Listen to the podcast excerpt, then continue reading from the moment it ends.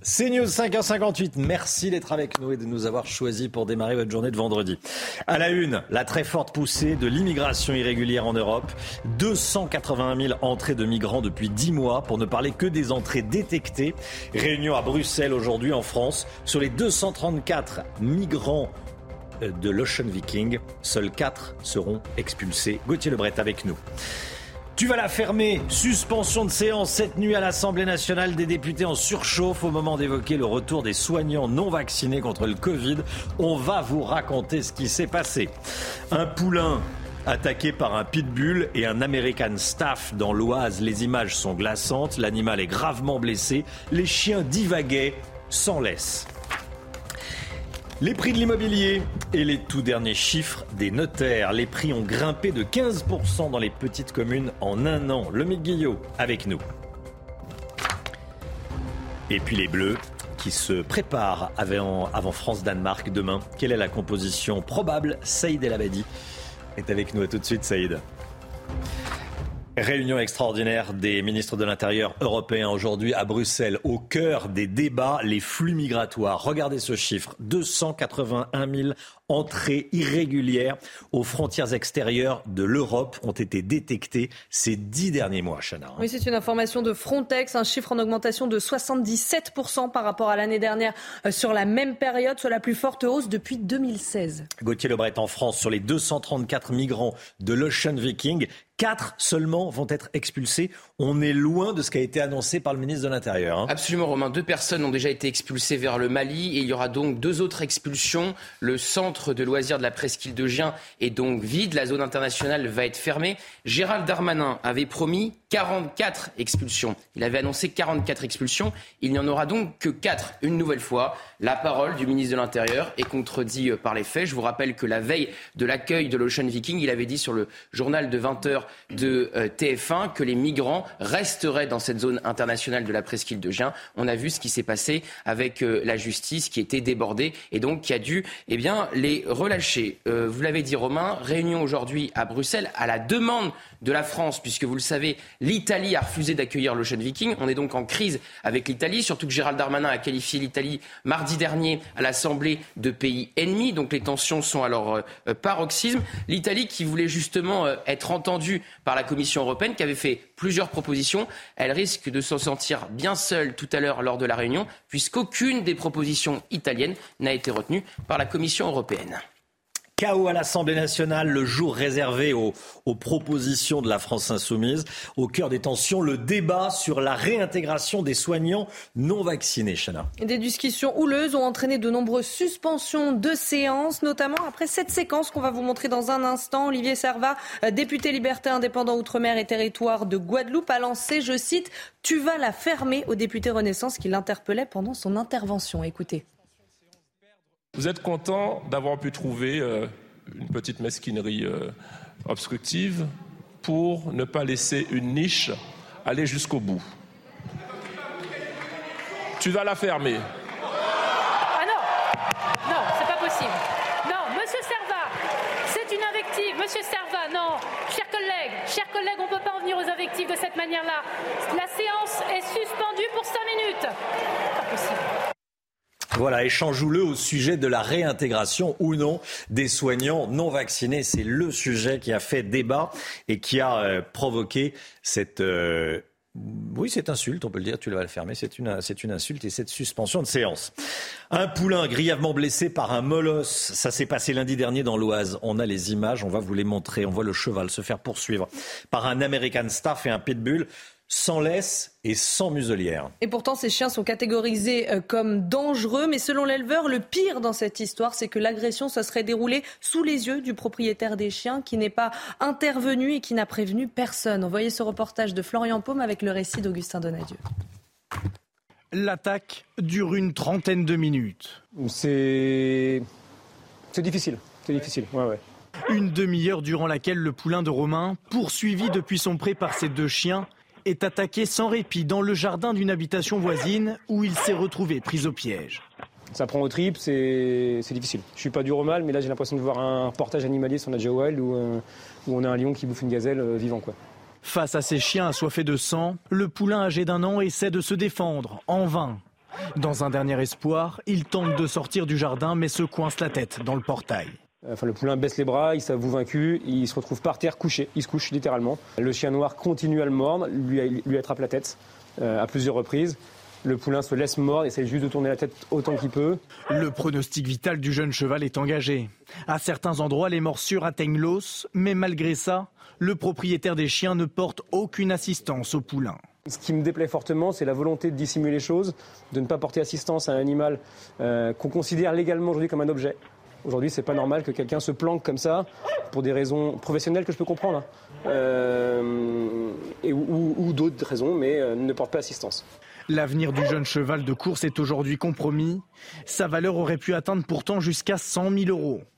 Romain a porté plainte contre le propriétaire des chiens, dont il ignore toujours l'identité. Voilà, et ce propriétaire sera en direct avec nous à, 7h10. On est le 25 novembre. Aujourd'hui, c'est la journée internationale de lutte contre les violences faites aux femmes. L'occasion pour nous de vous rappeler, tiens, le, numéro vert. Le numéro vert, on va le regarder, c'est le 3919. Oui, donc si vous subissez des violences conjugales, sexuelles ou même psychologiques, vous pouvez appeler ce numéro qui est accessible 24 heures sur 24 et 7 jours sur 7. Et C8 diffuse un documentaire ce soir, Femmes battues, violence au cœur des foyers. Attention, ce documentaire est interdit au moins de 10 vous pourrez le suivre à partir de 21h20 sur C8. En attendant, je vous propose de regarder un extrait.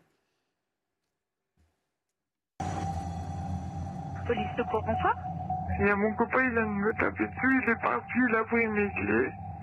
Et là, il, vient de me niquer la case. il sait pas quoi faire, madame.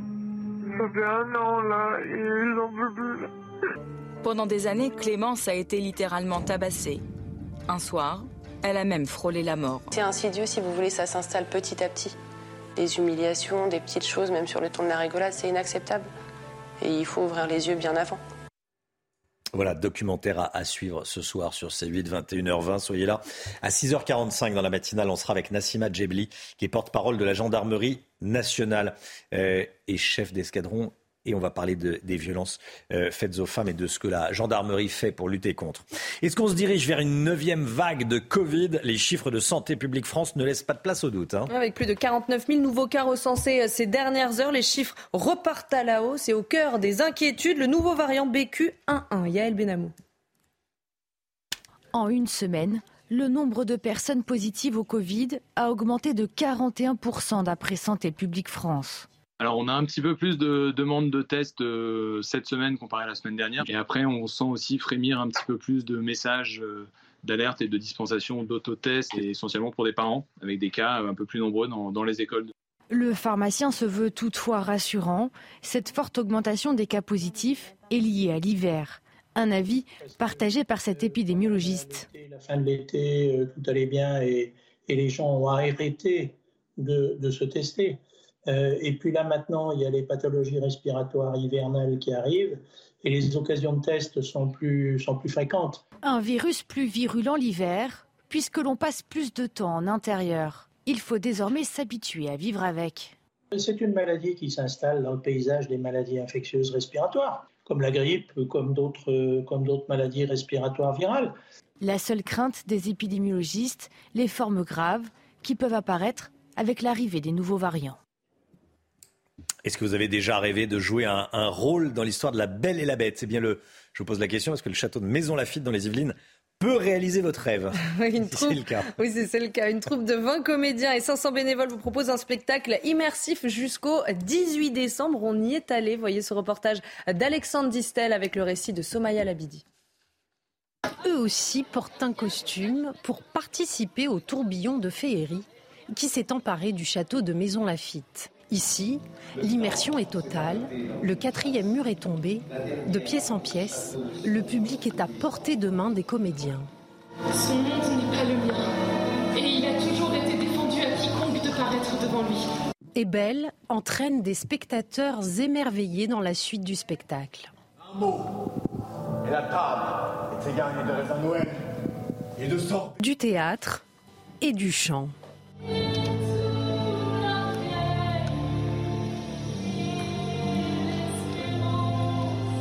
D'habitude, on regarde juste, mais euh, ça faisait plaisir. Alors tu préfères quoi, le dessin animé ou le spectacle? Le spectacle. Ah, pourquoi? Parce qu'on a l'impression d'être dedans. Une expérience magique à vivre jusqu'au 18 décembre de 9h à minuit grâce aux 500 acteurs et figurants qui donnent vie à ce conte de Noël. Voilà, c'est bon, c'est c'est un conte, euh, oui, un conte de Noël. Euh, Alexandra Blanc, Oui, vous étiez en train de me dire Ah oui, vous iriez bien De La Belle et la Bête, donc pourquoi pas Très bonne idée, très belle initiative. Validé par Alexandra Blanc. J-1 avant France-Danemark, l'actu sport, tout de suite l'actu Coupe du Monde avec Saïd El Abadi. Regardez votre programme avec Sector, montre connectée pour hommes. Sector, no limits. C'est demain le match France-Danemark, le deuxième match de nos Bleus. Rencontre ô combien importante, Saïd. hein Eh Oui, après son entame réussie mardi contre l'Australie, l'équipe de France a l'occasion de remporter un deuxième match consécutif dans cette Coupe du Monde et surtout trois points qui permettraient à l'équipe de France de se qualifier pour les huitièmes de finale. Mais Alors, que. Les hommes de Didier Deschamps pourraient réaliser une très belle opération au final. hein. C'est peut-être un jackpot qui attend les Bleus ce samedi après-midi dans le stade 974 de Doha au Qatar, mais cela ne dépendra pas seulement d'eux. En effet, en cas de victoire contre les Danois, conjugué à un match nul entre l'Australie et la Tunisie dans le même temps, les champions du monde en titre seraient donc qualifiés, mais également assurés de la première place de leur poule avant même leur dernier match mercredi contre les Tunisiens. Et pour ce match, de- Didier Deschamps euh, va effectuer des, des changements? Alors l'adage veut qu'on ne change pas une équipe qui gagne. Mais forcément, il a quelques interrogations après le premier match. Donc du coup, en défense notamment, on a Raphaël Varane qui pourrait laisser sa place, euh, qui, était, qui était au repos contre l'Australie, qui pourrait peut-être faire son retour, à voir euh, selon, selon sa, sa forme actuelle. Sinon, c'est surtout Benjamin Pavard à droite qui pourrait laisser sa place, qui était en difficulté mardi. Ce serait Jules Koundé, le Barcelonais, qui le, qui le remplacerait. On partirait donc toujours sur un 4-2-3-1 comme contre l'Australie, qui on avait remporté la victoire 4-1. Bon, nous sommes 60 millions de sélectionneurs. J'en fais partie, vous en faites tous partie.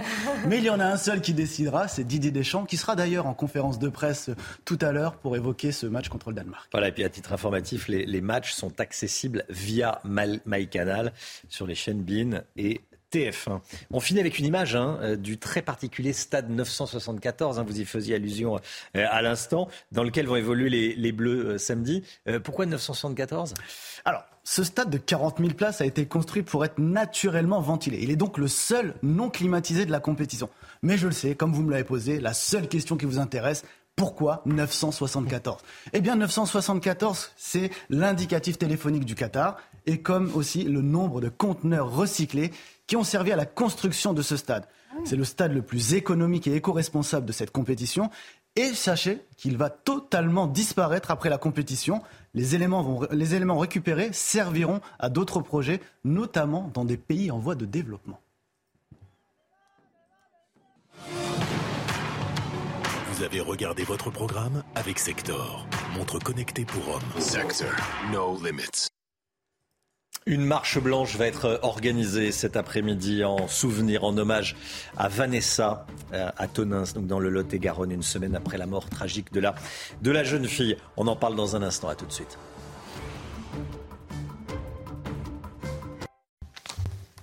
La marche blanche en hommage à, la petite Vanessa. On en parle dans, dans un instant, juste après le point info. Chana Lousteau. La justice enquête sur les comptes de campagne d'Emmanuel Macron. Trois juges d'instruction enquêtent sur des soupçons de financement illégal des campagnes victorieuses d'Emmanuel Macron en 2017 et en 2022. En toile de fond, les relations entre le chef de l'État et son entourage avec le cabinet de conseil américain McKinsey. Lancement d'une grande campagne nationale de collecte d'armes à compter d'aujourd'hui jusqu'à vendredi prochain. Les possesseurs d'une arme détenue illégalement sont appelés à se rendre dans un point de collecte. Sur place, ils pourront euh, soit la rendre, soit régulariser la situation. 300 sites ouverts de 9h à 17h ont été mis en place partout en France par le ministère de l'Intérieur. Elon Musk va rétablir la semaine prochaine les comptes suspendus sur Twitter à deux conditions. S'ils n'ont pas enfreint la loi ou envoyé des spams démesurément, le nouveau patron de Twitter a fait un sondage sur son compte personnel et le résultat est sans appel. 72% des quelques 3 millions d'utilisateurs votants y sont favorables. Une marche blanche pour Vanessa. Elle est organisée aujourd'hui à Tonins, dans le Lot-et-Garonne, une, semaine après euh, la mort tragique euh, de la, de la petite fille. Euh, sa famille a transmis des, photos de l'enfant à CNews pour lui rendre hommage. Elle aimait beaucoup jouer de la musique et, faire notamment du, du, violon. Ses proches, ses camarades et de nombreux anonymes ont souhaité se rassembler pour lui rendre un dernier hommage. Jérôme Rampenou sur place. Ce vendredi sera une soirée d'hommage à Vanessa, tuée la semaine dernière à Tonins. Des centaines d'anonymes ont décidé de participer à une marche blanche qui part de la mairie à 18h30. Je vais y être avec tous les Tonanquais. Euh, il faut, qu'on soit là, solidaire euh, et rassurer nos, enfants surtout. Parce que c'est quand même euh, quelque chose de, terrible. Je ne connais pas, hein, j'ai pu. J'ai des, des, enfants et des petits-enfants qui sont grands, mais, mais voilà, ça fait mal au cœur, quoi nous touche tous. Euh, moi, j'ai ma fille qui est dans le même collège que la petite. Et euh, ben, ce jour-là, ma fille n'a pas été à l'école. Ils prennent le même chemin, on habite à côté. Donc euh, je me dis que ça aurait pu être arrivé à n'importe qui. Dès lundi, la municipalité a entendu le besoin de rassemblement de la population.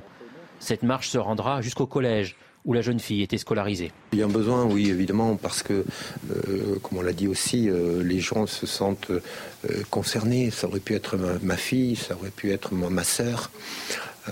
voilà. Pour nous, c'est un enfant de notre ville. Une messe est elle aussi organisée à 17h30 avant la marche blanche à l'église Notre-Dame de Tonins. La guerre en Ukraine à présent, la ville de Kherson a été une nouvelle fois visée par des frappes russes. Cette nuit, les bombardements ont fait 4 morts et 10 blessés. Et à Kiev, les habitants sont toujours plongés dans le noir. Des chirurgiens ont même été obligés d'opérer un bébé sans électricité. Reportage avec le récit d'Aminat Adem.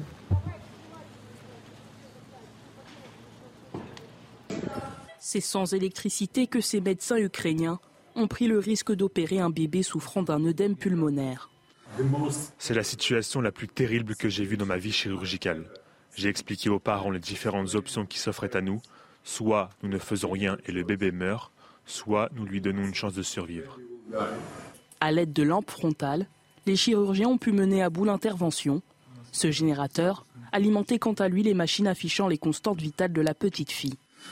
Si l'opération du bébé de trois mois s'est bien terminée, la situation reste alarmante et inacceptable pour l'OMS. Les coupures de courant dans cet hôpital et dans beaucoup d'autres sont une conséquence des récentes frappes aériennes russes. Je suis vraiment attristé et scandalisé de voir que ces attaques contre les établissements de santé se poursuivent. C'est une violation très claire du droit international. La santé ne devrait jamais être une cible.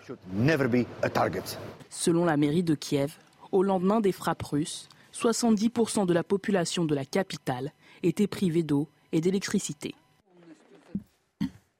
Retour en France et euh, à Paris, face à la menace, face aux menaces de la mairie de Paris, les opérateurs de trottinettes électriques en libre, en libre service prennent les devants. Ils ont présenté une série de mesures, notamment pour verbaliser plus facilement les, les utilisateurs ayant des comportements à risque. Vous savez ce qu'on dit les trottinettes. Hein on, nous parle de mobilité douce. En réalité, euh, ça crée beaucoup de problèmes sur les trottoirs. Euh, il y a beaucoup d'agressivité, souvent sur les, sur les trottoirs, euh, entre piétons et, utilisateurs, utilisateurs, de trottinettes. Hein, Alors, parmi ces mesures, l'immatriculation des engins et le scan de la carte d'identité avant usage. Alors, qu'en pensez-vous? On est allé vous poser la question. Reportage de Charles Pousseau avec le récit de Barbara Durand. Ce genre de comportement, bientôt plus facile à verbaliser. Dès la semaine prochaine, toutes les trottinettes électriques en libre service à Paris seront immatriculées. Les utilisateurs devront également scanner leur carte d'identité pour utiliser ce moyen de transport, deux mesures qui divisent. Il y a beaucoup d'adultes qui se comportent euh, pas, pas mieux que de mineurs, donc euh, je suis je suis pas forcément rassuré a priori. Je trouve ça bien qu'il y ait des plaques d'immatriculation sur les trottinettes parce qu'au moins, euh, si jamais il y a des choses qui sont pas faites bien, euh, on saura qui les a faites. Chaque fois qu'il y a un petit incident, euh, il y a une imprudence et l'imprudence restera imprudence. Ces nouvelles règles font partie d'une série de 11 propositions, toutes formulées par les opérateurs de ces engins qui veulent renforcer la sécurité des utilisateurs comme celle des piétons. On souhaite aujourd'hui qu'il y ait un usage responsabilisé, responsabilisant de, nos clients, des usagers qui, utilisent nos services tous les jours. et donc, si les personnes qui ne nous utilisent pas de manière responsable ne souhaitent plus nous utiliser, il n'y a pas de problème. Avec ces mesures, les trois exploitants espèrent voir leur contrat renouvelé d'ici le mois de février. La capitale compterait environ 15 000 trottinettes électriques en libre service. Voilà, méfiez-vous des, autruches. Il y en a une euh, charmante derrière moi, derrière nous tous. Pourquoi on vous montre ces autruches? Parce que euh, c'est une image qui nous vient du Canada, euh, où des policiers ont dû pourchasser une autruche qui s'était échappée. Ils essaient de la rattraper sans grand succès, Chana. Hein. Oui, on va voir les images. Alors, une vingtaine d'autruches hein, se sont échappées de leur enclos hier matin au Canada, ce qui a créé, comme vous le voyez, des, difficultés de circulation, on va dire. Sachez que les aliments ont finalement été capturés vers midi et rendus à leurs propriétaires. Tout est rentré dans l'ordre. Voilà, ça, ça, peut être agressif l'autruche. Oui, hein, hein, euh, et puis c'est massif. Hein. C'est massif, voilà. Une, euh, la police qui pourchasse une autruche au Canada. Allez, l'immobilier dans un instant, forte hausse des prix. Dans les petites communes, en zone rurale, ce sont les chiffres des notaires, c'est dire le sérieux de ces chiffres. Plus 15% euh, pour la, valeur des, biens immobiliers en, en zone rurale. On en parle dans un instant. À tout de suite. Rendez-vous avec Pascal Pro dans l'heure des pros, du lundi au vendredi de 9h à 10h30. L'immobilier, les tout derniers prix de l'immobilier fournis par les notaires. Les prix de l'immobilier dans l'ancien ont progressé de 6,4% en France plus 15% si on ne s'intéresse qu'aux zones rurales, à la campagne. Le marché immobilier est-il particulièrement dynamique à la campagne, le Guillaume Oui, Romain, c'est ce qu'on a appelé euh, l'effet Covid euh, des urbains qui sont partis s'installer à la campagne, qui sont arrivés avec un fort pouvoir d'achat pour acheter bah, plus d'espace et des extérieurs, ce qui a fait grimper les prix. On le voit très clairement hein, dans les chiffres des notaires. En 2018, à la campagne, seuls 3,2% des acheteurs venaient de la ville. En 2021, ils étaient pratiquement 16%. Et ça se ressent ça se ressent donc très clairement sur les prix. Les ventes des maisons dans les petites villes de moins de 20 000 habitants sont en hausse de 15% sur un an. Ça, c'est le nombre de transactions. Mais les prix également progressent, plus 15% dans les zones rurales touristiques, plus 9% dans les zones uniquement agricoles, selon le baromètre des prix de l'immobilier des communes de moins de 20 000 habitants réalisé par le Conseil supérieur du notariat. Dans les grandes villes, ça donne quoi? Eh Il y a de vraies différences selon les villes et les régions. Par exemple, en Ile-de-France, où les prix de l'immobilier sont historiquement euh, les plus élevés, ils augmentent moins qu'ailleurs. Euh, on est à 2% d'augmentation en Ile-de-France contre 8,1% en région. Si on regarde les prix des appartements, les tendances sont totalement différentes dans les grandes villes du pays. Ils continuent de reculer à Paris, les appartements uniquement, uniquement dans Paris, moins 1,2%. Ils progressent à Lyon, plus 1,9% et ils explosent littéralement à Marseille, plus 10,8% d'augmentation sur un an. Il faut dire qu'à Marseille, les prix étaient plus bas qu'ailleurs et puis l'offre est, est, limitée, ce qui mécaniquement fait grimper les tarifs. À Paris, le prix moyen du mètre carré est de 10 660 euros. Il devrait baisser dans les mois qui viennent, nous disent les notaires. Le 6e arrondissement reste le plus cher de la capitale à 14 390 euros du mètre carré. Le 19e est le meilleur marché, 8 810 euros meilleur marché, c'est quand même deux fois le prix moyen du mètre carré ailleurs en France. C'était votre programme avec les déménageurs bretons, des déménagements d'exception. On dit chapeau les bretons. Information sur déménageurs-bretons.fr. Le temps, Alexandra Blanc, tout de suite. Et hop, France par brise. En cas de bris de glace, du coup, vous êtes à l'heure pour la météo avec France par brise et son prêt de véhicule. Direction le Lavandou, Alexandra Blanc. Le Lavandou, le week-end s'annonce beau et doux.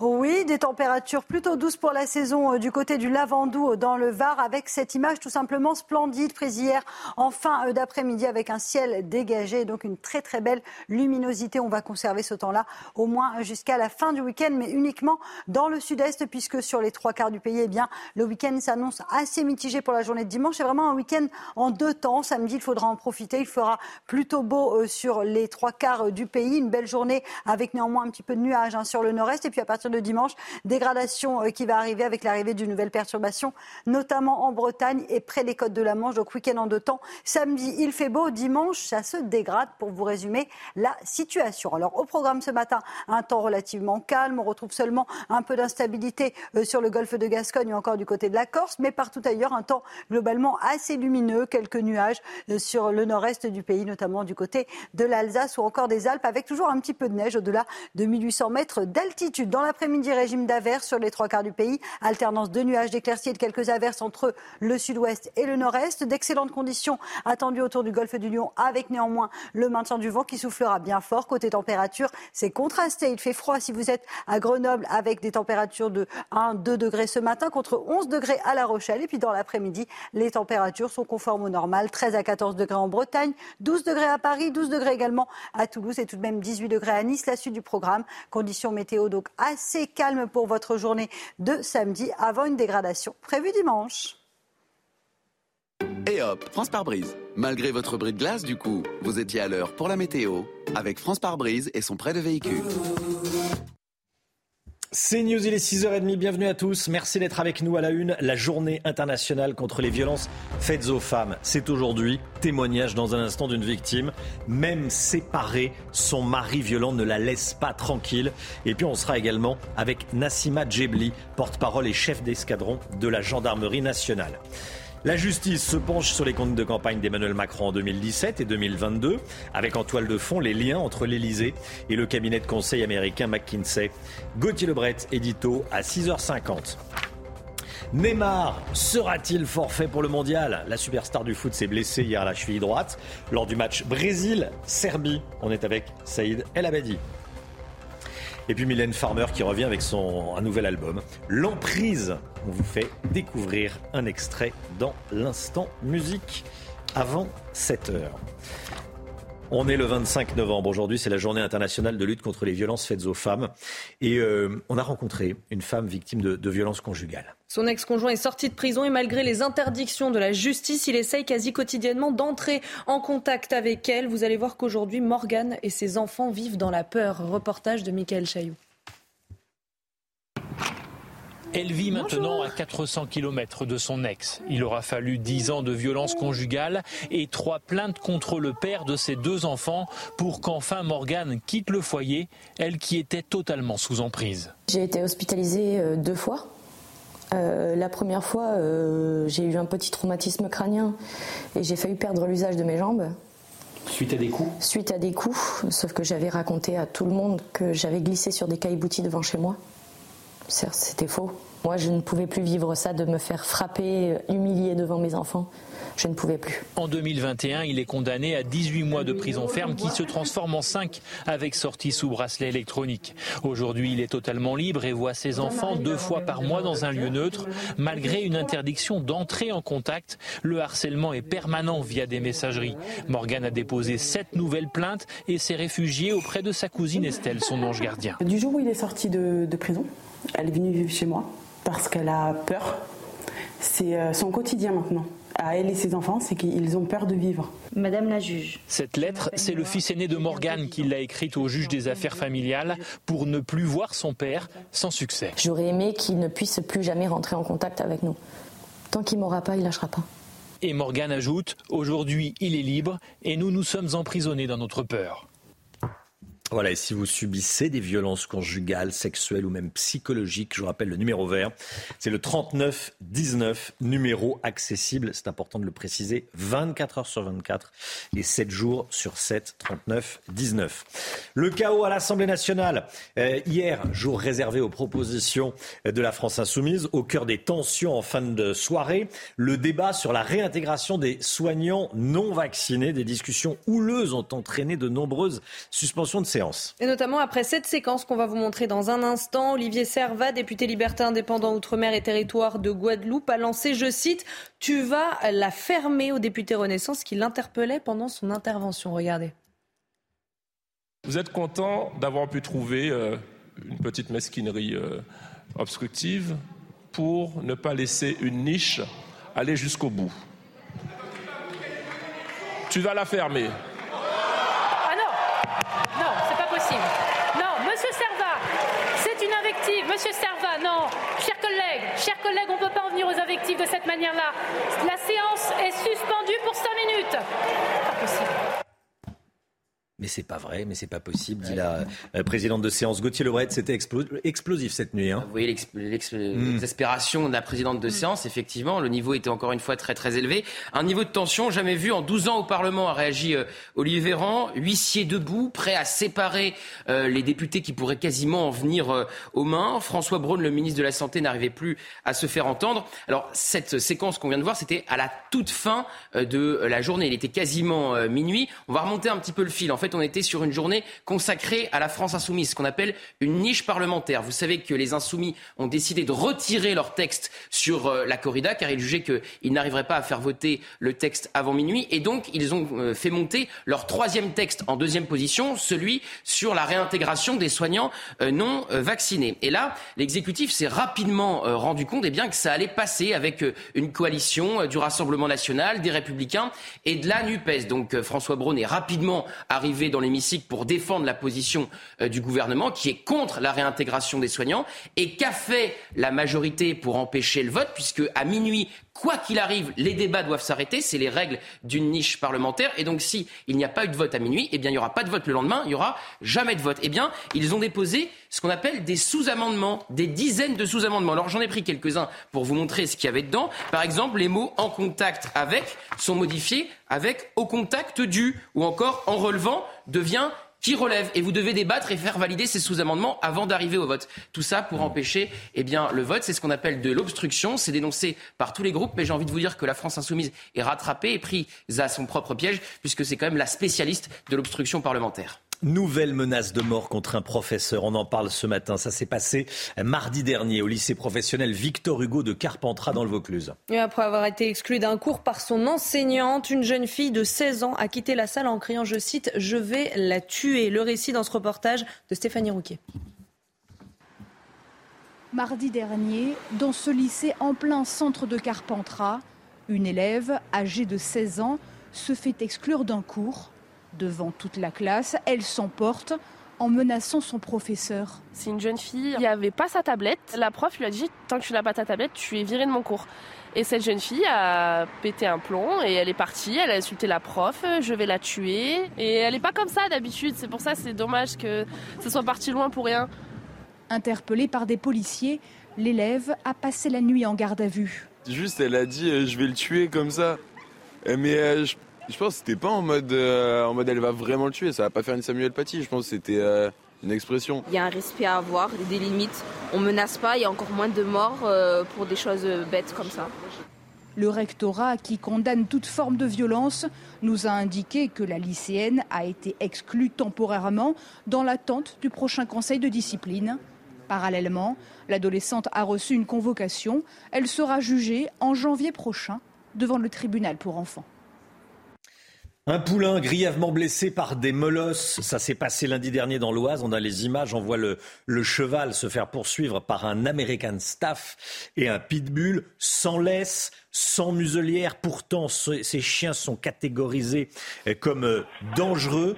Et comme tous les matins, on vous consulte, on vous donne la parole dans la matinale. Et ce matin, on vous pose cette question. On vous a montré ces images de cette agression. Alors, est-ce que selon vous, il faut être plus sévère à l'égard des maîtres de chiens dangereux tenus sans laisse et sans muselière? Écoutez vos réponses, c'est votre avis. J'adore les chiens, mais j'adore aussi les chevaux. Et je pense que si un chien est dangereux, par définition, il faut le tenir en laisse. Ça paraît tellement. Il aurait pu dévorer un enfant et ça aurait été encore plus dramatique. Mais c'est déjà très très embêtant qu'il ait dévoré des chevaux. Je pense qu'il faut être responsable quand on a un animal, oui. Quand ils sont chez eux, ils font ce qu'ils veulent, mais quand ils sont à l'extérieur, il faut qu'ils aient une muselière et qu'ils soient tenus en laisse. Ce sont des chiens dangereux et qu'on n'est jamais sûr de leur réaction. Invité de la matinale, à présent, Nassima Djebli, chef d'escadron, porte-parole de la gendarmerie nationale. Merci euh, d'être avec nous. Bonjour et, merci d'être avec nous. Euh, on va parler évidemment de la journée internationale de lutte contre les violences faites aux femmes. Euh, et on va s'attarder un petit peu sur, sur ce qui est fait pour lutter contre. avec vous, et merci beaucoup d'être là ce matin. Les gendarmes accueillent combien de femmes battues par an qui poussent la porte d'une gendarmerie ou qui vous appellent? Il faut savoir qu'il y a 18 interventions sur la thématique des violences intrafamiliales par heure en zone gendarmerie. Donc c'est considérable. Et la gendarmerie, elle est du coup pleinement engagée sur euh, la prévention, sur l'accompagnement et sur l'action ainsi que l'après. 18 interventions par heure euh, en, zone gendarmerie, donc dans les en communes rurales et, euh, euh, essentiellement communes rurales. Hein. En fait, toutes les zones sont concernées. Il n'y a pas de profil type. On a majoritairement des hommes, mais le monde rural, comme les grandes villes, sont concernés, que ce soit en France métropolitaine ou en outre-mer. Hmm. quels sont les, les, points faibles de la prise en charge? Alors, il y a une prise en charge qui est faite de manière collective. il y a des choses qui ont été faites il y a eu des avancées depuis le Grenelle des violences conjugales initié en 2019. Donc on a beaucoup agi sur le volet euh, formation, sur le volet euh, mode d'action aussi, avec une intervention immédiate, avec sur le volet euh, procédural aussi une gestion immédiate de la procédure, avec une chaîne de prévention territoriale qui est dédiée, ainsi que sur les moyens les moyens. C'est-à-dire que la gendarmerie, elle va se déplacer hors les murs, qu'on va prendre la plainte immédiatement dans un lieu qui sera sécurisé pour la femme victime ou l'homme victime. Ça peut être à l'hôpital, dans un lieu où en tout cas elle se sentira le plus en confiance possible. Hmm. Vous précisez l'homme victime Oui, il ne faut pas aussi oublier les hommes, puisque les hommes représentent 13% des victimes. Ils sont aussi euh, victimes de violences, que ce soit dans les couples hétérosexuels ou LGBT ou LGBT+, ou les couples homosexuels, les couples d'hommes. Euh, qu'est-ce qui se passe après la plainte? Une fois qu'on a déposé plainte ou qu'on a déposé une main courante, qu'on est venu témoigner, qu'on a eu le courage de pousser la porte de la gendarmerie, euh, qu'est-ce qui se passe très concrètement? Alors, il n'y a pas de main courante. Il y a tout de suite un procès verbal qui est dressé. La première chose, c'est de mettre en sécurité la personne qui est victime de violence et euh, ses enfants. C'est la première chose. Ensuite, on va recueillir sa, prise de parole. Et c'est pour ça qu'on est aussi formé, parce qu'il y a tout l'aspect humain. Comment recueillir, comment permettre la libération, puisque la femme, est en situation de stress, elle a eu peur, elle a été violentée, physiquement ou psychologiquement. Donc il faut justement la rassurer. Et cet aspect humain, il est fondamental. Il y a ensuite euh, la prise en charge euh, médicale. On va justement recueillir, acter tous les éléments pour ensuite interpeller l'individu euh, qui aurait commis des violences. J'aimerais que vous écoutiez ce témoignage, témoignage d'une femme qu'on diffuse ce matin dans, la matinale, dont le mari violent est, sorti de prison. On va l'écouter. Alors, on va l'écouter dans, quelques, quelques instants. Témoignage d'une femme dont le mari violent donc, est sorti de, prison. Euh, témoignage recueilli par, euh, par Michael Chailloux. Est-ce qu'on a ce, ce, témoignage? En fait, je vais le, résumer, ce témoignage. En réalité, c'est une femme victime de violences conjugales. Son mari est condamné, il va en, prison et il est libéré et il continue de la harceler. Est-ce qu'il y a un souci de prise en charge pour l'après, l'après-condamnation? Alors après la condamnation, il y a aussi un suivi. Justement, on a créé une chaîne de prévention dédiée du niveau territorial de la brigade jusqu'au niveau national avec une référente nationale. Donc on accompagne avec le tissu associatif, avec les élus, justement l'après. Hmm. La, femme peut venir déposer plainte et il y aura une gestion immédiate d'un point de vue procédural. Puisqu'on ne travaille pas que sur notre zone de compétence. Si l'homme a déménagé euh, à l'autre bout de la France, il y a aussi une prise en compte immédiate à l'autre bout de la France. Merci beaucoup Nassim Adjebli d'être venu ce matin sur le plateau de la, Juste, si vous me permettez, vous vouliez euh, un petit mot pour les femmes ou les hommes qui sont victimes. J'ai envie de leur dire osez parler. La gendarmerie, elle est là pour vous. On doit absolument arrêter les violences. Donc on vous tend une main. Osez parler et c'est collectivement que l'on doit être vigilant. Vous avez euh, parfaitement raison. Je rappelle le 39-19 et je rappelle le doc euh, qui sera diffusé ce soir sur, sur C8. Un doc qui a été réalisé par euh, Marlène Schiappa et qui va être diffusé ce soir sur, sur C8, Femmes battues, le documentaire choc. On diffuse des, extraits ce matin. Merci beaucoup d'être venu ce matin sur le plateau de la, de la matinale. Le sport, avec le, Brésil qui gagne et Neymar qui euh, inquiète. C'est tout de suite. Regardez votre programme avec Sector, montre connectée pour hommes. Sector, no limits très attendu car favori. Le Brésil a réussi son, son entrée en lice hier soir en Coupe du Monde de foot. Mais euh, le Brésil se retrouve inquiet après la blessure de Neymar, Saïd. Hein. Oui, Romain, le Brésil retient son souffle. Vainqueur brillamment contre la Serbie 2-0 pour son entrée en lice dans cette Coupe du Monde avec un doublé de Richarlison. Les Brésiliens se retrouvent suspendus à la blessure de Neymar. Neymar qui est sorti à 10 minutes de la fin de cette rencontre touché à la cheville droite, les yeux rougis par l'émotion. Est-ce qu'il y a un véritable risque de le voir forfait et absent? Alors, le premier bilan font état d'une grosse blessure, grosse entorse, mais aucune durée d'indisponibilité n'a été évoquée encore. Le médecin de la fédération brésilienne a confié qu'il devait attendre encore 24 à 48 heures pour de nouveaux examens. Le, sélectionneur brésilien, lui, s'est dit confiant que Neymar continuera à disputer cette Coupe du Monde, donc on le verra sûrement lors des prochains matchs. Habitué à communiquer, la star, des réseaux, du PSG n'a pour le moment pas évoqué cette blessure sur les réseaux sociaux, de quoi peut-être rassurer les femmes. Neymar n'est euh, décidément pas épargné par les blessures. Hein. Arrivé en pleine possession de ses moyens euh, après un début de saison tonitruant avec le PSG, Neymar voit donc euh, ses vieux démons revenir. Depuis plusieurs saisons, la star brésilienne a connu de nombreuses blessures sérieuses aux chevilles. La dernière en date remonte à novembre 2021, une entorse qui l'avait éloigné des terrains pendant deux mois et demi.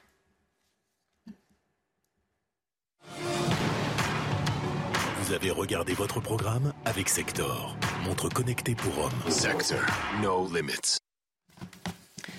La justice a décidé d'enquêter sur les comptes de campagne d'Emmanuel Macron pour 2017 et 2022. Soupçon de financement illégal, on en parle dans un instant. A tout de suite.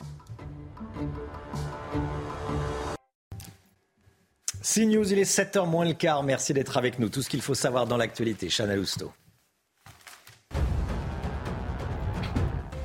Une marche blanche pour Vanessa une semaine après sa mort. Elle partira de la mairie de Tonins dans Lot-et-Garonne à 18h30 et ira jusqu'au collège de la jeune fille, là où Romain C., son tueur, l'a enlevée vendredi dernier avant de la tuer. Sa famille, ses camarades et de nombreux anonymes ont souhaité se rassembler pour lui rendre un dernier hommage.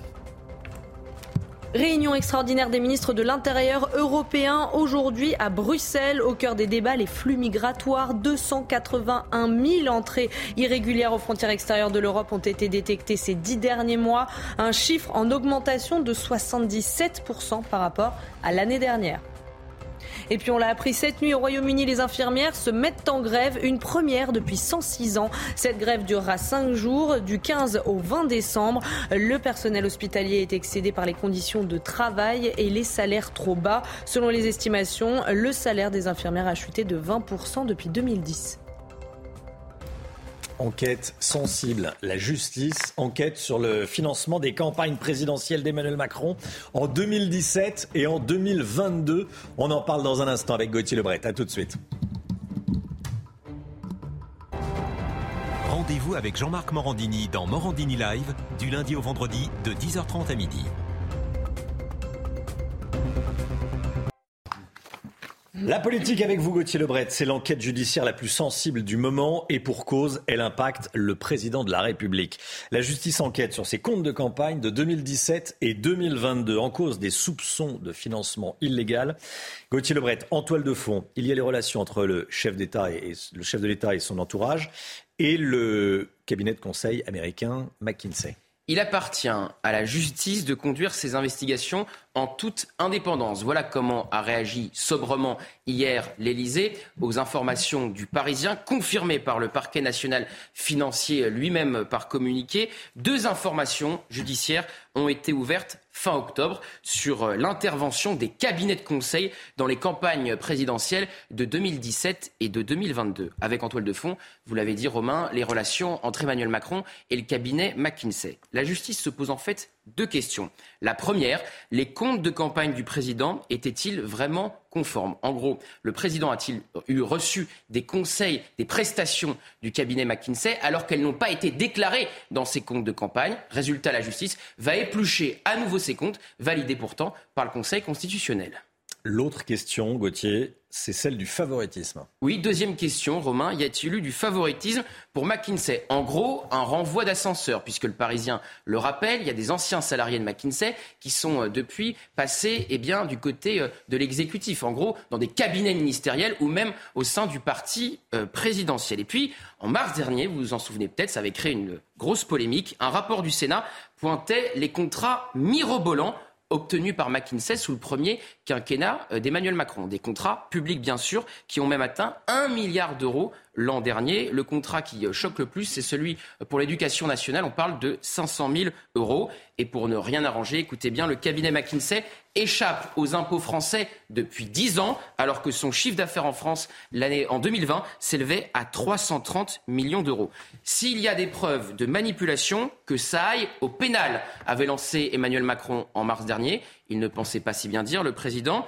Précision tout de même très importante. Emmanuel Macron n'est pas cité dans le communiqué du parquet national financier. Il ne peut pas être entendu. Il a son immunité présidentielle. Il ne pourra jamais être jugé sur les événements qui sont produits pendant ces dix ans à l'Élysée. Il pourra être jugé sur ce qui s'est passé avant, mais seulement une fois qu'il aura quitté l'Élysée et la présidence de la République. Gauthier Lebret, merci Gauthier. Sarah El Haïry sera avec nous à 8h15, invité politique de la matinale, secrétaire d'État à la jeunesse et au SNU, le service national universel. On dit qu'il sera bientôt obligatoire, que le président de la République va le déclarer obligatoire, ce SNU. On va en parler à 8h15. Soyez là si vous le pouvez, bien sûr.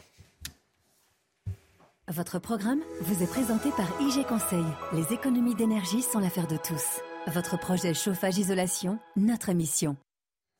Mylène Farmer, le retour. Mylène Farmer qui revient avec un nouvel album qui est euh, dévoilé en intégralité. Aujourd'hui s'appelle L'Emprise. La méga star qui continue de briller près de 40 ans après ses débuts.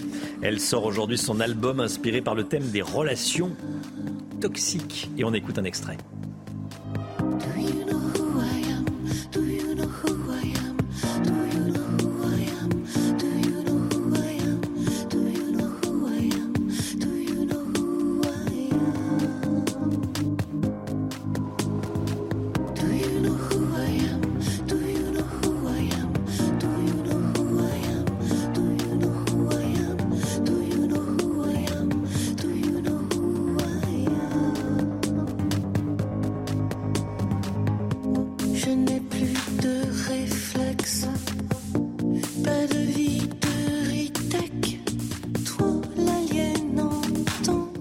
Programme vous a été présenté par IG Conseil. Les économies d'énergie sont l'affaire de tous. Votre projet chauffage-isolation, notre mission. Le temps, Alexandra Blanc. Et hop, France par brise. En cas de bris de glace, du coup, vous êtes à l'heure pour la météo avec France par brise et son prêt de véhicule. La météo avec un régime d'averses prévu aujourd'hui sur les trois quarts du pays, Alexandra. Oui, un temps variable avec néanmoins un temps relativement calme, Romain, même si on aura euh, quelques orages. En attendant, en Bretagne, eh bien, les conditions météo s'annoncent plutôt agréables. Hier, on avait quelques éclaircies. On va retrouver exactement le même type de conditions aujourd'hui. Alors ce matin, nous avons beaucoup de nuages, un temps assez brumeux, euh, notamment euh, sur les régions de l'Est, avec un petit peu de neige également en montagne au pied des Pyrénées, notamment sur les Pyrénées ou encore sur les Alpes au-delà de 2000, 2200 mètres d'altitude. On retrouve également un temps un petit peu plus instable sur le golfe de Gascogne encore du côté de la Corse, mais partout ailleurs, on a quelques nuages, quelques éclaircies également, notamment entre la Bretagne et les Ardennes. Dans l'après-midi, le régime d'averse se met en place, donc on va retrouver un temps mitigé avec une alternance de nuages, d'éclaircies et justement de quelques averses sur les trois quarts du pays, notamment entre l'Occitanie, les régions centrales ou encore le nord-est, où le temps pourrait rester assez nuageux aujourd'hui. En revanche, regardez, retour de quelques éclaircies entre le nord, la Bretagne ou encore en allant vers le sud-ouest. On retrouvera également du vent en Méditerranée mais plein soleil du coup, euh, conséquence du grand beau temps autour du golfe du Lion. Les températures, températures contrastées, un petit peu de fraîcheur notamment à Grenoble avec 2 degrés contre 11 degrés euh, du côté de La Rochelle. Il ne fait pas froid ce matin, hein, pas de gelée avec 5 degrés à Dijon ou encore 6 degrés à Rennes. Et dans l'après-midi, eh bien, les températures restent à peu près conformes au normal de saison. 12 degrés à Paris, 15 degrés en moyenne pour le Pays Basque, 15 degrés également pour nos amis nantais, 18 degrés euh, pour Nice et localement 17 degrés à Ajaccio. La suite du programme week-end en deux temps. Samedi, on va retrouver de bonnes conditions, excepté sur le nord-est où le temps va rester nuageux. On aura un petit peu de vent, mais c'est globalement une belle journée avant une dégradation prévue dimanche par le nord-ouest. Et hop, France par brise. Malgré votre bris de glace, du coup, vous étiez à l'heure pour la météo avec France par brise et son prêt de véhicule. Bon réveil à tous, merci d'être avec nous. Il est bientôt 7h à la une. tu vas la fermer, tu vas la fermer. Suspension de séance cette nuit à l'Assemblée. Des députés en surchauffe au moment d'évoquer le retour des soignants non vaccinés contre le Covid. On va vous raconter ce qui s'est passé. La très forte poussée de l'immigration irrégulière en Europe. 281 000 entrées de migrants depuis 10 mois, pour ne parler que des entrées détectées par Frontex. Réunion à Bruxelles aujourd'hui. En France, sur les 234 migrants de l'Ocean Viking, seuls 4 seront expulsés. Gauthier Lebret avec nous. Un poulain attaqué par un pitbull et un American Staff dans l'Oise. Les images sont glaçantes. L'animal est gravement blessé. Les chiens divaguaient, sans laisse, sans muselière. On sera dans un instant avec le propriétaire du poulain, Romain Marcaté, maréchal Ferrand. A tout de suite. Et puis les Bleus se préparent avant France-Danemark demain. Quelle est la composition? Probable Je vous poserai la question, Saïd El Abadi. A tout de suite, Saïd. Est-ce que c'est possible de rouler à l'huile de friture usagée Pierre, Pierre Chasseret est avec nous pour répondre à cette question. La réponse va probablement vous étonner. Chaos à l'Assemblée nationale jusque tard hier soir. Hier, c'était le jour réservé aux propositions de loi de la France insoumise. Au cœur des tensions, le débat sur la réintégration des soignants non vaccinés. Des discussions houleuses ont entraîné de nombreuses suspensions de séances. Retour sur cette soirée électrique avec Augustin Donadieu. Venez, venez, venez. La journée réservée au vote d'un ensemble d'amendements de la France insoumise aura tourné au vinaigre. En minorité dans l'hémicycle, les députés du camp présidentiel ont multiplié les sous-amendements pour empêcher le vote de certains textes. Excédé, le député Olivier Servat s'emporte. Vous, êtes content d'avoir pu trouver euh, une petite mesquinerie euh, obstructive pour ne pas laisser une niche aller jusqu'au bout? Tu vas la fermer. Ah non Non, c'est pas possible. Non, monsieur Servat, c'est une invective. Monsieur Servat, non. Chers collègues, chers collègues, on ne peut pas en venir aux invectives de cette manière-là. La séance est suspendue pour 5 minutes. Pas possible. Les tensions se cristallisent autour de la réintégration des soignants non vaccinés. Un texte que les oppositions semblaient en mesure de pouvoir faire adopter contre l'avis du gouvernement. Vous êtes en train de faire une PPL anti-vax, complotiste. Moi, je vous appelle à réfléchir à ce que vous êtes en train de faire. Réfléchissez à ce que vous êtes en train de faire. Il vous regarde. Monsieur Maillard. Il vous regarde.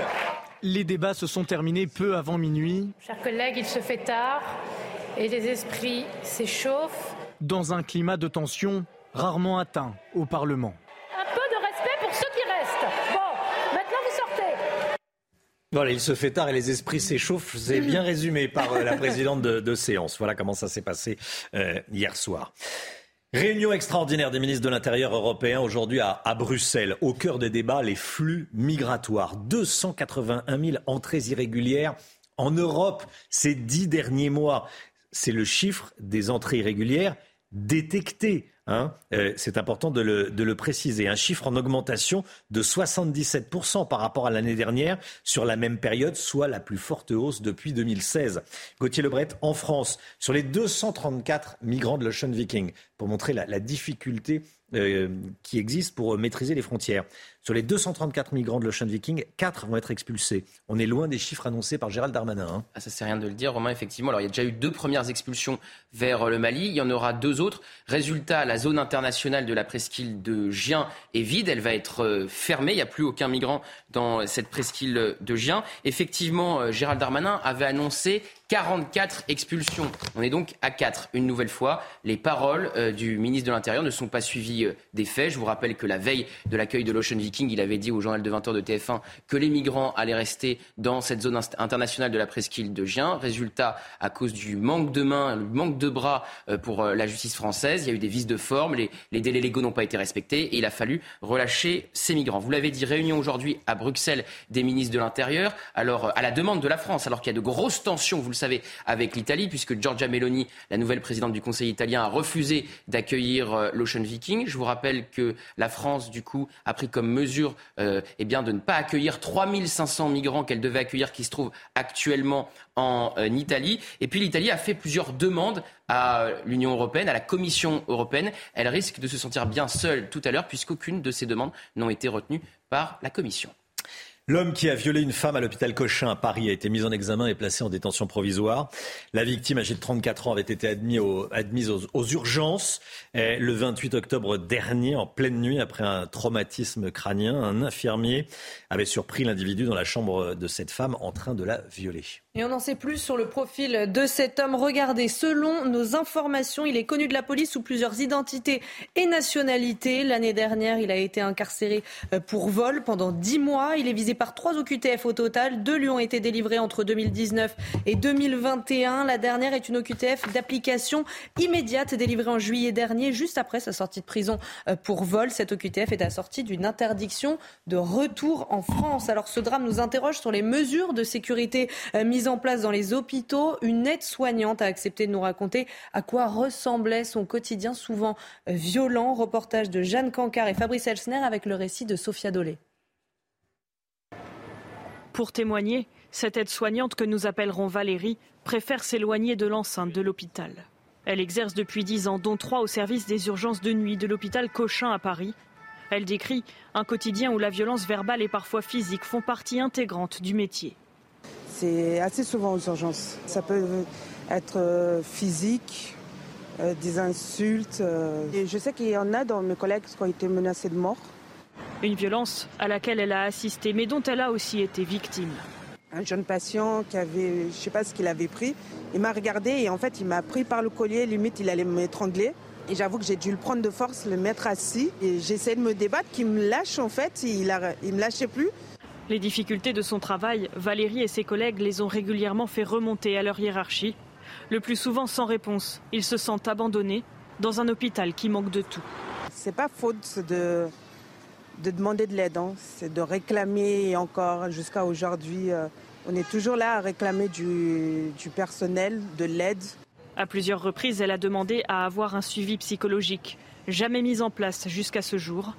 Elle pense parfois à changer de métier ou de service, mais elle préfère rester. Elle ne veut pas abandonner son poste, ni les collègues qui traversent avec elle ces difficultés. On est le 25 novembre et c'est la journée internationale de lutte contre les violences faites aux femmes. L'occasion pour nous de vous rappeler ce numéro vert, le 3919, joignable 24 heures sur 24, 7 jours sur 7, c'est important de le préciser. Et C8 diffuse ce soir un documentaire Femmes battues, violence au cœur des foyers. Un documentaire interdit aux moins de 10 ans, soit dit en passant. Vous pourrez le suivre à partir de 21h20 euh, sur, euh, sur C8. Regardez cet extrait. Police de cours, bonsoir. Il y a mon copain, il vient de me taper dessus, il est parti, il a pris mes clés. Et là, il, m'a- il vient de me niquer l'arcade. il sait pas quoi faire, madame. Ça fait un an, là, et ils en peuvent plus, là. Pendant des années, Clémence a été littéralement tabassée. Un soir, elle a même frôlé la mort. C'est insidieux, si vous voulez, ça s'installe petit à petit. Des humiliations, des petites choses, même sur le ton de la rigolade, c'est inacceptable. Et il faut ouvrir les yeux bien avant. Voilà, documentaire réalisé par Marlène Schiappa que vous pourrez voir sur C8 ce soir à partir de 21h20. Le sport tout de suite, J-1 avant France-Danemark. Regardez votre programme avec Sector, montre connectée pour hommes. Sector, no limits. J-1 avant le deuxième match des Bleus dans cette Coupe du Monde. Ça sera contre le Danemark demain. Rencontre ô combien importante, Saïd El Abadi? Euh, oui, Romain, après son entame réussie contre l'Australie mardi, l'équipe de France va tenter d'enchaîner une deuxième victoire consécutive dans cette Coupe du Monde avec l'en- l'envie et le plaisir de décrocher une qualification pour les huitièmes de finale, mais pas que. Bah oui, parce que les hommes de Didier Deschamps pourraient réaliser une très belle opération au final. hein. C'est peut-être un jackpot qui attend Mm. les Bleus ce samedi euh, au stade 974 de Doha, puisque les Bleus peuvent se qualifier et également de venir finir premier de leur groupe D de ce mondial. Mais alors, cela ne dépendra pas d'eux. En cas de victoire contre les Danois, il faudrait également un match nul entre l'Australie et la Tunisie dans le même temps pour que ce, pour que ce billet et cette première place soient validés, pour que les Bleus puissent, en, puissent, en- puissent ensuite jouer tranquillement leur match contre la Tunisie mercredi après. Et pour ce match, Didier Deschamps euh, va effectuer des changements ou pas? Alors, comme l'adage le dit, on ne change pas une équipe Oui. qui gagne. Mais il y a quand même des interrogations, et notamment en défense. Benjamin Pavard à droite, qui a eu quelques difficultés contre l'Australie, pourrait être remplacé par Jules Koundé, Jules Koundé, le Barcelonais. Pour le reste du classique, normalement, avec un 4-2-3-1 pour les Bleus contre ce Danemark. Nous sommes 68 millions de, de sélectionneurs. J'en fais partie, vous également autour de cette table.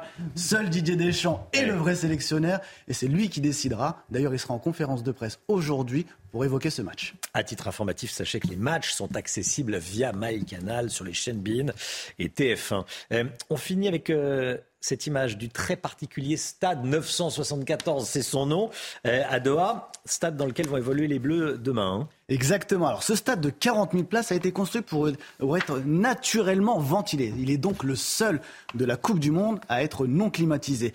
Mais je le sais, la question qui vous intéresse tous, pourquoi 974 Eh bien 974, comme l'indicatif téléphonique du Qatar et comme le nombre de conteneurs recyclés pour sa construction. Stade le plus économique et éco-responsable, il va totalement disparaître après la Coupe du Monde. Les éléments récupérés serviront à d'autres projets notamment dans des pays en voie de développement.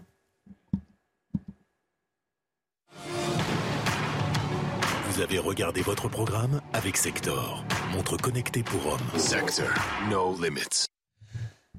C'est News, il est 7h10. Restez bien avec nous. Dans un instant, on sera en direct avec Romain Marcaté. Les maréchals ferrants sont l'un de ses chevaux a été attaqué par des molosses dans l'Oise. Un pitbull, un American staff qui divaguait sans laisse, sans muselière. Restez bien avec nous sur CNews. À tout de suite. Merci d'être avec nous. On est avec Romain Marcaté, maréchal Ferrand, en direct dans la matinale.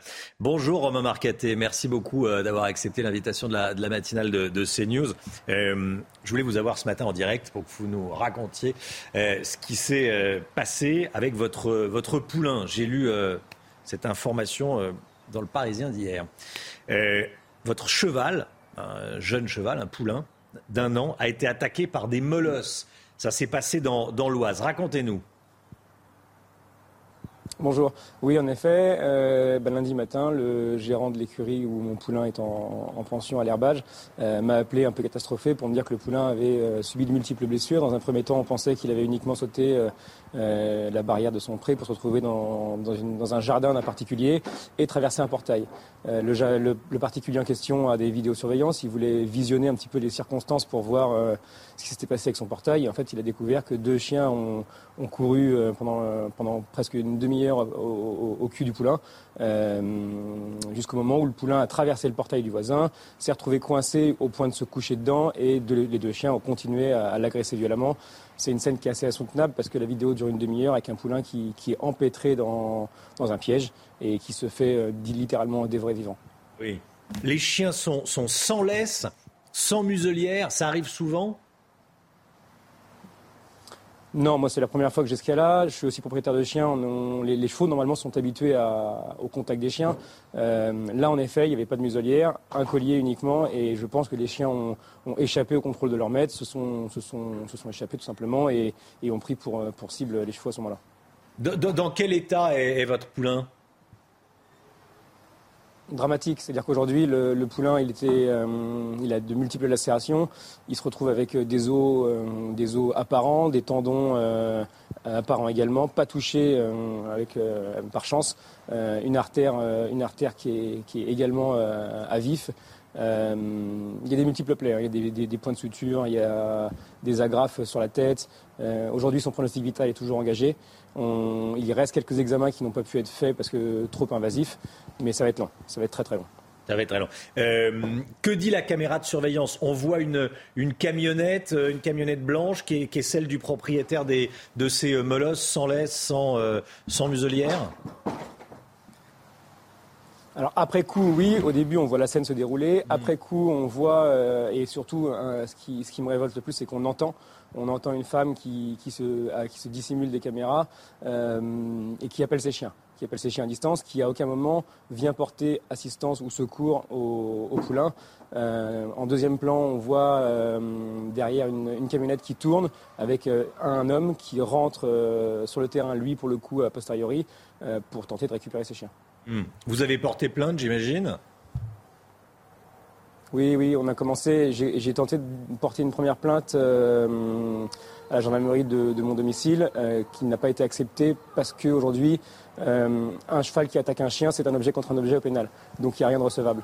On a réussi à tirer les couvertures et à porter une plainte pour divagation qui m'a permis de constituer un dossier pour porter une plainte au civil avec constitution de partie civile. Merci beaucoup Romain Marcaté. Merci d'avoir été en direct avec nous ce matin dans la, dans la matinale. C'est News. Bonne journée à vous. Bon courage euh, pour l'enquête, évidemment. Il est 7h17. C'est l'heure du point info. Chana Lousteau. La justice enquête sur les comptes de campagne d'Emmanuel Macron. Trois juges d'instruction enquêtent sur des soupçons de financement illégal des campagnes victorieuses d'Emmanuel Macron en 2017 et en 2022. En toile de fond, les relations entre les chefs de l'État et son entourage avec le cabinet de conseil américain McKinsey. Lancement d'une grande campagne nationale de collecte d'armes à compter d'aujourd'hui jusqu'à vendredi prochain. Les possesseurs d'une arme détenue illégalement sont appelés à se rendre dans un point de collecte. Sur place, ils pourront euh, soit la rendre, soit régulariser la situation. 300 sites ouverts euh, de 9h à 17h ont été mis en place partout en France par le ministère de l'Intérieur. Et puis Elon Musk va rétablir la semaine prochaine les comptes suspendus sur Twitter à deux conditions, s'ils n'ont pas enfreint la loi ou envoyé des spams démesurément. Le nouveau patron de Twitter a fait un sondage sur son compte personnel et le résultat est sans appel. 72% des quelques 3 millions d'utilisateurs votants y sont favorables. Merci Chana. L'écho tout de suite, les prix de l'immobilier, bientôt la baisse des prix ou pas pour l'année prochaine? J'ai posé la question à Lomique Guillot. Les tout derniers chiffres des notaires viennent de sortir.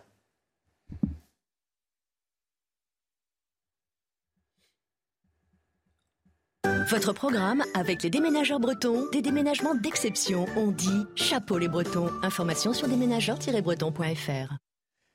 Les prix de l'immobilier continuent à augmenter, mais moins qu'avant. Le Guillot, est-ce que c'est le moment d'acheter ou est-ce qu'il faut attendre? La grande question, Romain, c'est vrai que les prix ont continué à progresser dans l'ancien, hein, selon les derniers euh, chiffres des notaires. 6,4% de progression sur un an, ça fait 8,2% pour les maisons, 4,1% pour les appartements. Mais ce qui est intéressant, c'est que la hausse est moins marquée qu'il y a quelques mois. Elle était de 7,3% en début d'année. Le ralentissement est donc bien amorcé. Et ce que remarquent également euh, les notaires dans leurs derniers chiffres, c'est que les volumes de vente diminuent, ce qui, disent-ils, préfigure une prochaine baisse des prix. D'ailleurs, les notaires constatent des négociations de plus importantes sur les prix, des négociations qui n'existaient pas il y a encore quelques mois à peine. Et les négociations de plus en plus importantes, les prix devraient donc baisser dans les mois qui viennent? C'est difficile, hein, toujours de faire euh, hmm. des, prévisions, mais il faut savoir en plus qu'en matière d'immobilier, personne n'aime dire que ça va baisser. Hein. Les agences immobilières, immobilières ont, intérêt à vendre le plus cher possible pour avoir des commissions, les banques à vous faire emprunter le plus possible. Et puis surtout, si on dit que ça va baisser, les acheteurs patientent, le marché se fige. C'est bon pour, pour personne. Donc en général, on, a tendance à dire que les prix augmentent.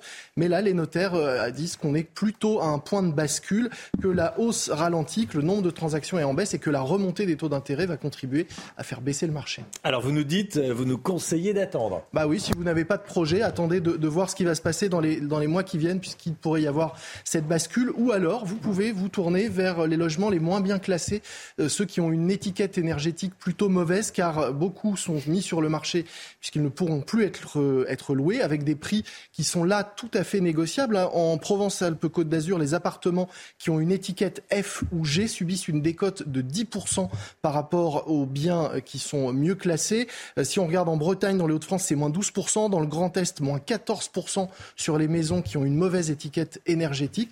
Moins 12% de baisse en moyenne. C'est pas encore le Black Friday, mais c'est quand même une bonne, une bonne réduction pour en profiter. C'était votre programme avec les déménageurs bretons, des déménagements d'exception. On dit chapeau les bretons. Information sur déménageurs-bretons.fr. Rouler à l'huile de friture. Oui, oui, vous avez bien entendu. Est-ce que c'est possible? Je vais poser la question à Pierre Chasseret euh, dans, dans un instant. Bonjour Pierre. Bonjour Romain, j'ai la frite aujourd'hui. Ah oui, je vois ça. je vois ça. Ça vous rend heureux. Rouler à l'huile de friture usagée, est-ce que c'est possible? On en parle dans un instant. À tout de suite. Rendez-vous avec Pascal Pro dans l'heure des pros, du lundi au vendredi de 9h à 10h30.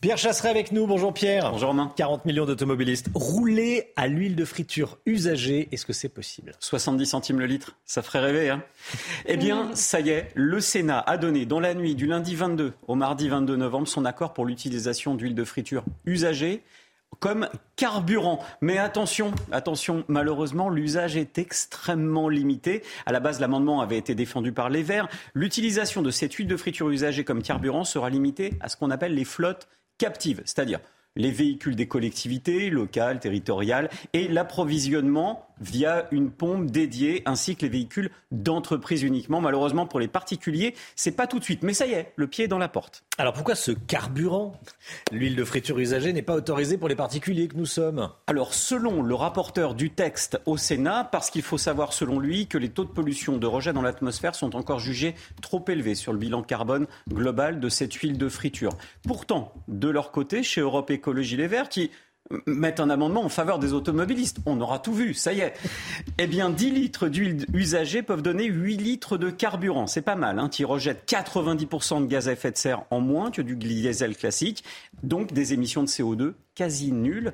En tout cas, franchement, la piste est à creuser. Ça peut être une bonne solution pouvoir d'achat pour les Français. Hmm. Est-ce qu'il existe déjà des pays où l'on roule avec de l'huile de friture usagée? Oui, tiens, je vous propose de partir en Europe. On regarde un petit peu la carte des pays qui utilisent déjà l'huile de friture usagée. Vous voyez, nos voisins européens, regardez en Espagne, en Allemagne, aux Pays-Bas, en Belgique, en Suède notamment. C'est possible. J'ai trouvé une association, Romain, je suis sûr que ça y est, vous allez prendre votre carte de membre. C'est l'association Roule ma frite, qui, elle, de son côté, défend le sujet depuis 2007 et il précise, cette association qui s'est intéressée très clairement au sujet, que 30% d'huile de friture pourrait être normalement injectée dans le carburant sans poser de problème mécanique, car il faut savoir, l'huile de friture peut entraîner des formations de dépôt, donc dans les chambres de combustion, donc pas forcément positives. Ça nécessiterait, pour adapter cette huile de friture, un kit un petit peu sur le même modèle que l'éthanol.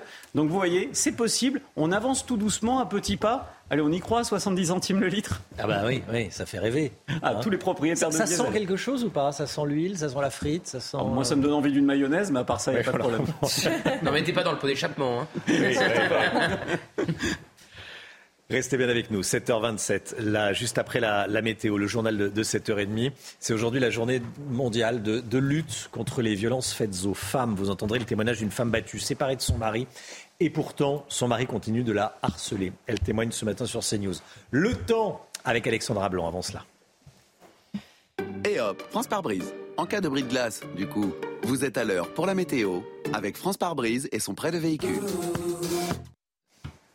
Le temps avec vous, Alexandra, direction Brest. Ce matin, la Bretagne, où il va faire 13 degrés en ce vendredi après-midi. Oui, température légèrement au-dessus des normales de saison avec en prime un temps calme aujourd'hui euh, sur les trois quarts du pays. À l'image d'hier, on devrait avoir une alternance de nuages et d'éclaircies. Alors au programme ce matin, eh bien, un temps assez nuageux avec localement un petit peu d'instabilité, notamment sur le golfe de Gascogne ou encore euh, du côté de la Corse. Et puis un temps bien gris, bien nuageux entre les Alpes, le Jura ou encore en remontant vers l'Alsace. Partout ailleurs, globalement, de bonnes conditions avec localement quelques averses en allant vers les Pyrénées. Dans l'après-midi, eh bien, ce régime d'averses va donc se mettre en place avec des averses sur les trois quarts du pays. Vous le voyez, entre l'Occitanie, les régions centrales ou encore la Bourgogne, la Franche-Comté, la Lorraine et l'Alsace avec parfois quelques éclaircies, parfois quelques nuages, mais aussi quelques petites gouttes de pluie. On notera également le maintien de la neige en montagne. C'est une bonne nouvelle à quelques jours maintenant de l'ouverture des stations de ski. À noter également le retour du vent en Méditerranée, mais cela aura pour mérite de dégager le ciel. Les températures, eh bien,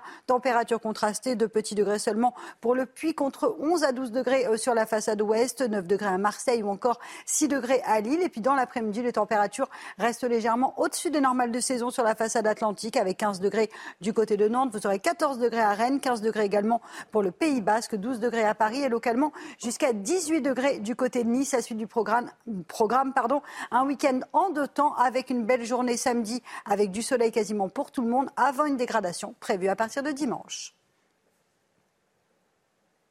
Et hop, France par brise. Malgré votre bris de glace, du coup, vous étiez à l'heure pour la météo avec France par brise et son prêt de véhicule.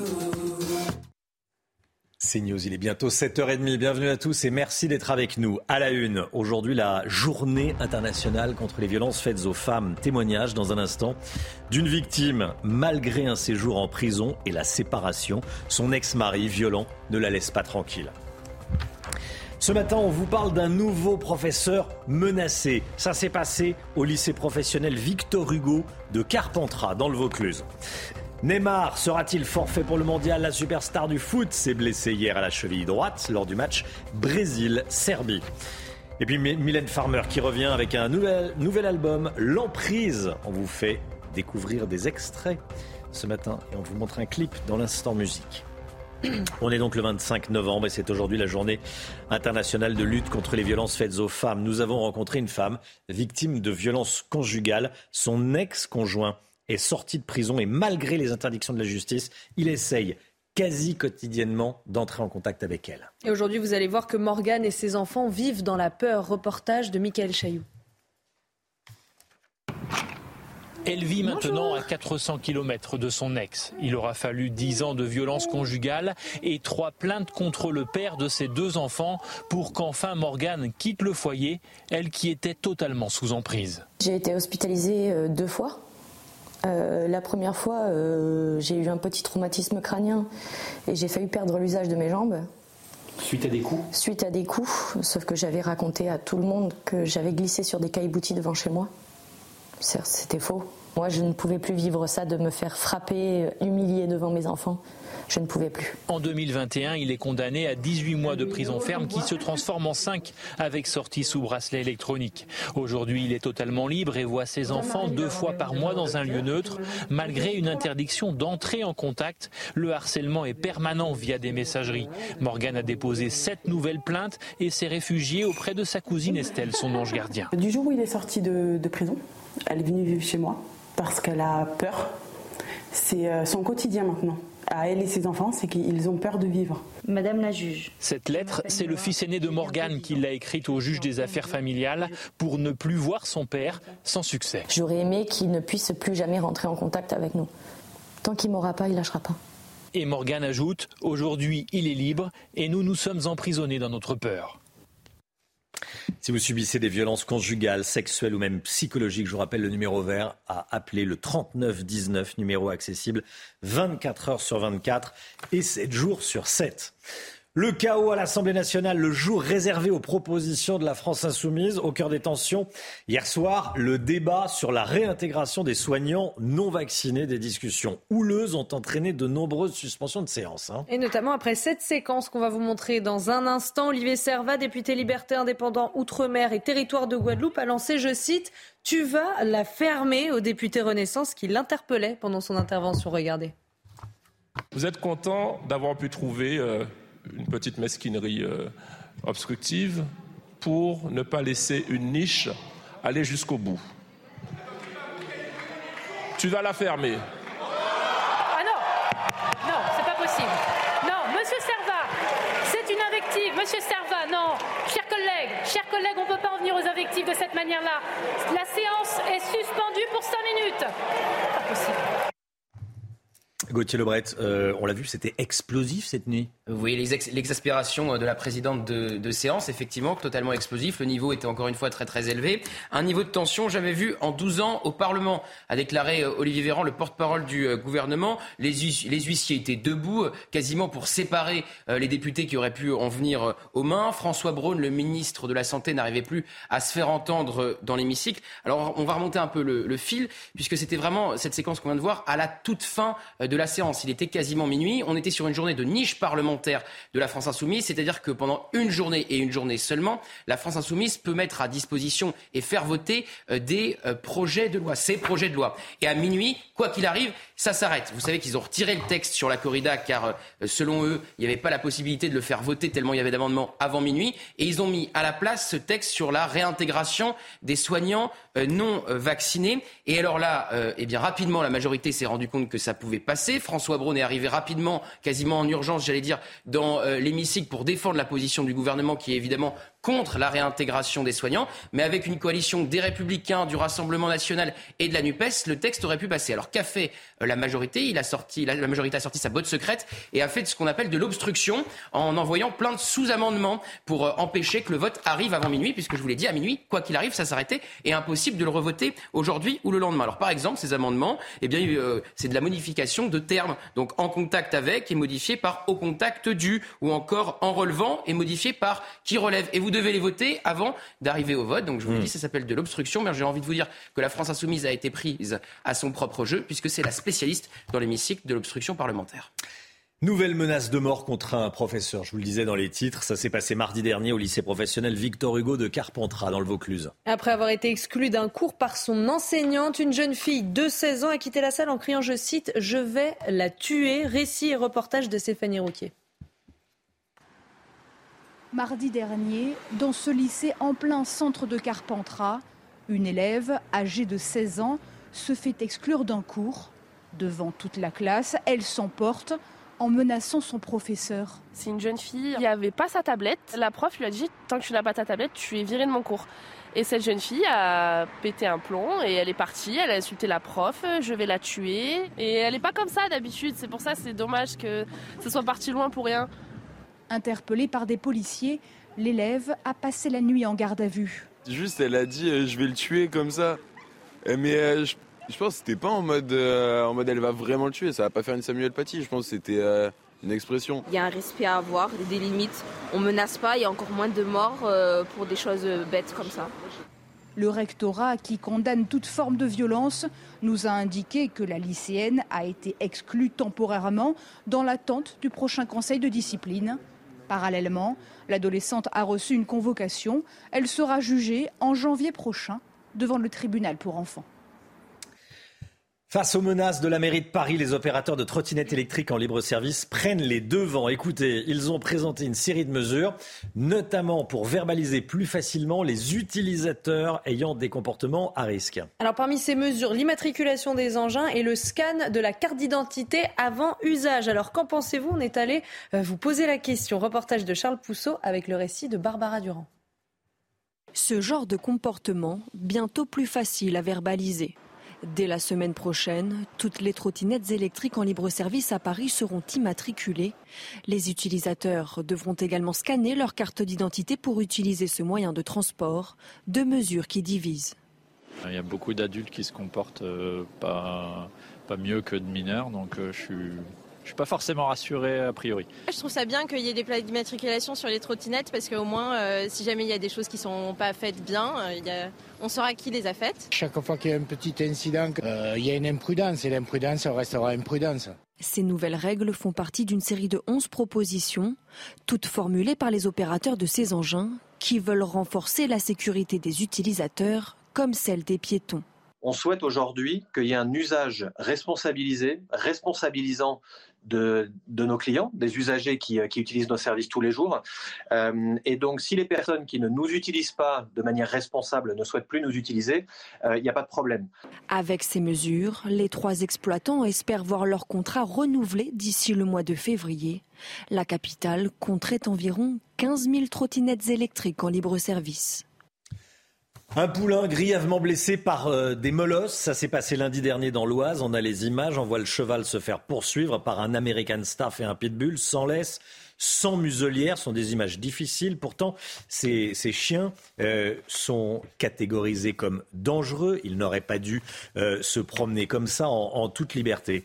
Comme tous les matins, on vous consulte dans la matinale, on vous donne la parole. Et ce matin, on vous pose cette question. On vous a montré ces images de cette agression. Alors, est-ce que selon vous, il faut être plus sévère à l'égard des maîtres de chiens dangereux tenus sans laisse et sans muselière? Écoutez vos réponses, c'est votre avis. J'adore les chiens, mais j'adore aussi les chevaux. Et je pense que si un chien est dangereux, par définition, il faut le tenir en laisse. Ça paraît tellement. Il aurait pu dévorer un enfant et ça aurait été encore plus dramatique, mais c'est déjà très très embêtant qu'il ait dévoré des chevaux. Je pense qu'il faut être responsable quand on a un animal, oui. Quand ils sont chez eux, ils font ce qu'ils veulent, mais quand ils sont à l'extérieur, il faut qu'ils aient une muselière et qu'ils soient tenus en laisse. Ce sont des chiens dangereux et qu'on n'est jamais sûr de leur réaction. Et puis regardez, Neymar va-t-il continuer à jouer euh, pour le mondial? On a mal pour lui. Neymar qui s'est blessé à la cheville gauche. Regardez là, regardez ça sa, cheville. Ah, voilà à quoi elle ressemble. Un, énorme œuf de poule. Saïd El Abadi avec nous. Euh, Saïd, il peut continuer à jouer avec ça ou pas? Alors, va falloir vraiment prendre des soins, des précautions, vraiment euh, du temps. Le mieux à faire, c'est de le laisser au repos quelques temps et pourquoi pas de le conserver, de le mettre en, jeu à partir des huitièmes de finale. Oui, c'est ça. il, reste à Doha au Qatar, en réserve de la République. Il se soigne, ça dégonfle et on le sort euh, ah, c'est ça, faut le laisser en fin de compétition. Faut le laisser au frigo un peu, un peu de le laisse au frigo, faut le mettre le pied dans, au frigo. Voilà, merci beaucoup Saïd. Restez bien avec nous. Dans un instant, l'écho avec Agnès Verdi-Molinier. Bonjour Agnès. Bonjour. Directrice de l'IFRAP. Stop à l'intox sur les riches, c'est ce que vous allez nous dire dans un instant. À tout de suite. L'écho dans un instant avec Agnès Verdier-Molinier qui dira stop à l'intox sur les riches. C'est dans un instant, juste après le point info avec Chana Lousteau. Une marche blanche pour Vanessa une semaine après sa mort. Elle partira de la mairie de Tonins dans le Lot-et-Garonne à 18h30 et ira jusqu'au collège de la jeune fille, là où Romain C., son tueur, l'a enlevée vendredi dernier avant de la tuer. Sa famille, ses camarades et de nombreux anonymes ont souhaité se rassembler pour lui rendre un dernier hommage. Réunion extraordinaire des ministres de l'Intérieur européens aujourd'hui à Bruxelles. Au cœur des débats, les flux migratoires. 281 000 entrées irrégulières aux frontières extérieures de l'Europe ont été détectées ces dix derniers mois. Je rappelle que dans notre dernier sondage CSA pour CNews, 77% des Français ont jugé que le gouvernement échoue dans la maîtrise de l'immigration. Et puis on l'a appris cette nuit au Royaume-Uni, les infirmières se mettent en grève, une première depuis 106 ans. Cette grève durera deux jours, le 15 et le 20 décembre. Le personnel hospitalier est excédé par les conditions de travail et les salaires trop bas. Selon les estimations, le salaire des infirmières a chuté de 20% depuis 2010. L'écho tout de suite. Votre programme avec les déménageurs bretons, des déménagements d'exception. On dit chapeau les bretons. Information sur déménageurs-bretons.fr. Agnès Verdier-Molinier. Bonjour Agnès. Bonjour Romain. On entend ces jours-ci, suite à la publication du portrait social de, de l'INSEE, que ce sont les plus aisés qui bénéficient le plus de la politique du gouvernement entre baisse d'impôts et aides exceptionnelles ces deux dernières années. Qu'en est-il Agnès? Bah, c'est vrai, Romain, qu'on en a beaucoup parlé. Puis il faut se méfier quand même des effets d'optique euh, dans ce genre euh, d'études. On dit que le gain est de 280 euros par personne. Hein. Euh, sur euh, finalement les mesures qui ont été prises dernièrement par le gouvernement, à la fois en baisse d'impôts et en aide. Et puis on dit aussi que ça monte à 400 euros par personne pour les plus aisés. Euh, mais en fait, on se rend compte quand on regarde un peu les chiffres que, par exemple, en 2021, eh bien, les 20% qui déclarent le plus de revenus, bah, la moitié de cette somme, hein, à peu près 200 euros en moyenne, bah, ça a été la baisse de la taxe d'habitation. Alors on pourrait dire, oh là là, c'est scandaleux parce que les 20% les plus riches, ils ont eu 200 euros de baisse de taxe d'habitation alors que les autres, bah, il y a eu zéro. Hein, sur 60% euh, des Français, il y a eu zéro euh, de baisse. Mais en fait, on a entendu que c'était scandaleux, mais moi, je trouve que ça n'a rien de scandaleux. Alors pourquoi ça n'a rien de scandaleux, Agnès? Bah, Tout simplement parce que les 60% qui n'ont pas eu de baisse de taxe d'habitation, eh bien, en réalité, on leur avait déjà supprimé leur taxe d'habitation avant. Euh, et donc, on s'en souvient, il y avait 80% des ménages qui étaient prioritaires pour la suppression de la taxe d'habitation depuis 2018. Et donc, bah, voilà, c'est juste qu'en réalité, euh, c'est pas scandaleux, c'est juste que les personnes qui ont eu euh, la suppression euh, maintenant, eh bien, ils n'avaient pas eu la suppression avant qui avait déjà été accordée aux autres et d'ailleurs qui montait jusqu'à 400 euros à peu près. Hein, quand on reprend tous les chiffres, donc on voit bien que c'est assez incroyable de focaliser là-dessus et aussi on, on ne voit pas non plus les augmentations de taxes foncières au même moment alors qu'on sait que le gouvernement a augmenté les bases cadastrales. Donc c'est assez étonnant parce qu'il y a la taxe d'habitation qui est comptée dans ce décompte des plus et des moins, mais il n'y a pas les taxes foncières. Alors on dit qu'ils ont aussi spécialement bénéficié, les, plus aisés, qu'ils ont spécialement bénéficié de la baisse de l'impôt sur le revenu. Bah oui, mais bon, euh, là aussi, est-ce qu'on peut reprocher en réalité à ceux qui payent l'impôt sur le revenu, alors que les autres ne le payent pas, d'avoir des baisses quand il y a des baisses d'impôt sur le revenu Je rappelle qu'il n'y a que 44% des ménages qui payent l'impôt sur le revenu. Et donc euh, aussi, hein, on peut dire que quand on a passé euh, la réforme sur le prélèvement à la source, on a payé tout d'un coup plus d'impôts sur le revenu pour ceux qui étaient assujettis. Mais ça, ça n'a jamais été calculé. Hein. Nous, à la Fondation IFRAP, on a montré que c'était 5 milliards de plus euh, quand même. Donc ce qu'on voit, c'est que 70% des recettes d'impôts sur le revenu revenu sont payés par 10% qui déclarent le plus de revenus. Et pour autant, chaque fois qu'il y a des études comme ça, on dit bah, c'est scandaleux quand il y a une baisse d'impôts, euh, ça bénéficie aux soi-disant les plus aisés. Alors, qui sont justement les, riches dont vous nous parlez? Bah, C'est assez intéressant hein, parce que, hmm. par exemple, quand on regarde l'étude, euh, il y a certains titres, c'est la moitié la plus aisée des personnes. Hein.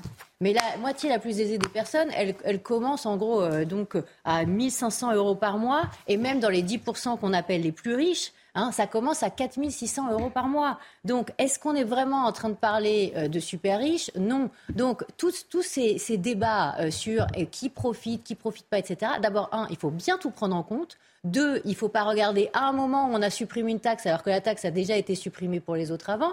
Et puis il faut arrêter de monter en épingle le fait que la, baisse d'impôt sur le revenu, bah, c'est sur des personnes qui le payent. Bah oui, parce que les autres ne le payent pas. Donc tout ça, euh, c'est souvent, euh, en réalité, quand on regarde le détail, un petit peu trop monté en épingle à mon goût.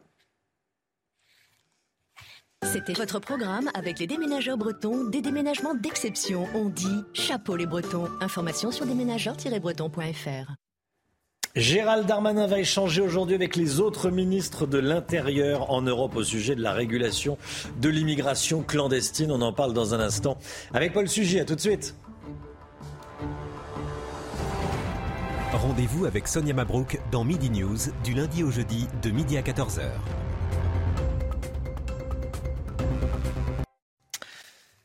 L'immigration, on en parle dans votre édito. Paul Sugy, bonjour Paul.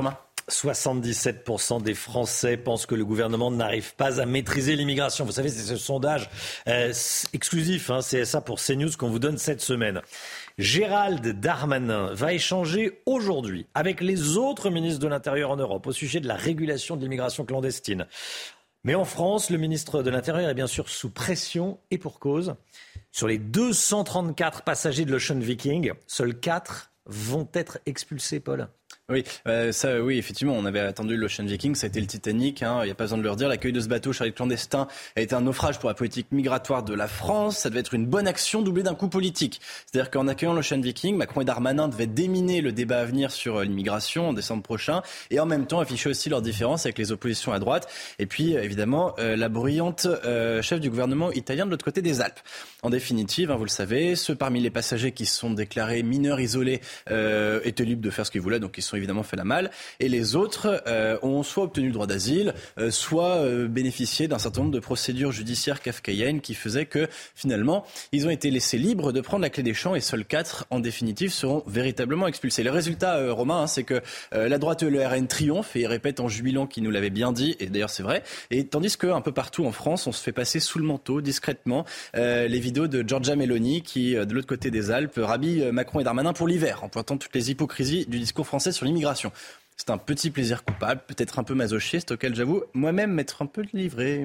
Vous pensez que c'est de mauvais augure pour l'examen en décembre de la loi sur l'immigration hein? Bah oui, c'est-à-dire que euh, Gérald Darmanin, lui, il a une méthode infaible qui marche à tous les coups pour essayer de montrer que, euh, comme un chat retombe toujours sur ses pattes, en fin de compte, c'est lui qui gagne. C'est-à-dire que euh, soit quand il remporte son bras de fer avec l'administration, il peut dire que la main de l'État n'a pas tremblé, soit quand ce n'est pas le cas, et là de fait c'est un gros échec, et eh ben il a raison quand même puisque ça justifie de faire une loi. Mais effectivement, cette loi, à mon avis, euh, moins deux raisons d'avoir du plomb dans l'aile. D'abord, c'est que les arbitrages qui vont être décidés, quels qu'ils soient, euh, ne seront pas accompagnés d'une hausse significative du budget alloué aux expulsions. En fait, expulser des clandestins, ça coûte très cher. Euh, c'est déjà quasiment un demi-milliard hein, euh, en France chaque année. Et on est encore très loin du compte en termes de résultats. Donc si vous ne mettez pas les moyens, de toute façon, on n'y arrivera pas. C'est arithmétique. La deuxième chose, Romain, c'est que la France dépend aussi de ce que fait l'Europe. Et là, pour le coup, on a envoyé un très mauvais signal. Souvenez-vous, c'était il y a quelques mois. il y a eu le directeur de Frontex, hein, Fabrice Leguéry, qui a été euh, poussé à la démission dans une cabale idéologique menée par la Commission européenne euh, sur fond de critique hein, au fond de la méthode même de Frontex qui consiste à repousser les clandestins lorsqu'il y a un vrai afflux sur un point euh, donné des frontières de l'Union. Et là, on était sous présidence française de l'Union européenne. Fabrice Leguéry s'est tourné vers Paris en demandant un soutien. Il n'en a reçu aucun. C'est encore une fois une façon aussi de montrer que finalement, Paris se rangera de toute façon à l'avis de la Commission européenne sur ces sujets-là. Donc c'est dire si Darmanin, effectivement, a peu de chance de voir aboutir ses ambitions pour l'instant un petit peu démesurées. Paul Sugy, merci Paul. L'immigration, on va en parler avec Sarah El secrétaire d'État à la jeunesse, et au SNU, le service national universel. Elle sera avec nous à 8h15. Votre programme vous est présenté par IG Conseil. Les économies d'énergie sont l'affaire de tous. Votre projet chauffage-isolation, notre mission. Mylène Farmer sort un nouvel album. C'est toujours un événement quand Mylène Farmer sort un album. On écoute un extrait tout de suite. L'album s'appelle L'Emprise.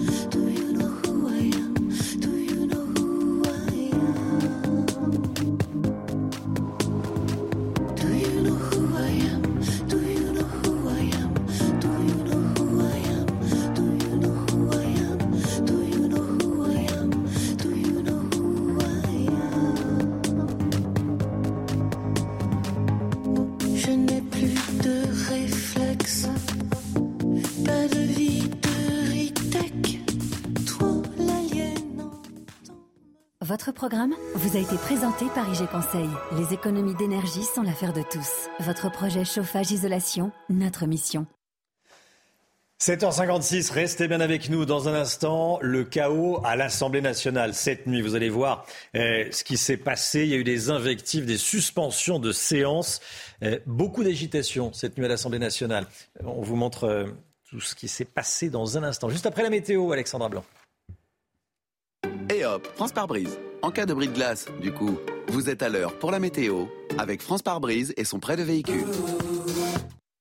Ravi de vous retrouver avec des conditions météo relativement calmes en cette journée de vendredi, avec néanmoins un régime d'averses. On aura une alternance de nuages, d'éclaircies et de quelques averses entre le sud-ouest, le centre ou encore le nord-est, avec toujours un petit peu de neige en montagne, ce qui est plutôt une bonne nouvelle hein, sur les Pyrénées ou encore sur les Alpes et en remontant également euh, vers le Jura, quelques jours maintenant de l'ouverture des stations de ski. Retour de belles éclaircies sur la Bretagne ou encore sur le nord et toujours du plein soleil en allant vers le golfe du Lion, mais au prix d'un vent assez fort, maintien du vent avec des rafales de l'ordre de 50 à 70 km par heure. À noter également quelques orages qui sont donc attendus sur le golfe de Gascogne ou encore sur l'ouest de la Corse. Les températures, températures toujours à peu près conformes au normal de saison. Elles sont même un petit peu au-dessus, notamment sur la façade ouest avec 14 à 15 degrés entre Brest et le Pays Basque. Vous aurez 12 degrés à Paris, 12 degrés également à Lille et de la grande douceur est attendue à Nice avec en moyenne 18 degrés où il y aura d'ailleurs du soleil hein, pour la région niçoise. Vraiment temps sec et ensoleillé. La du programme Demain, une belle journée en perspective. Seulement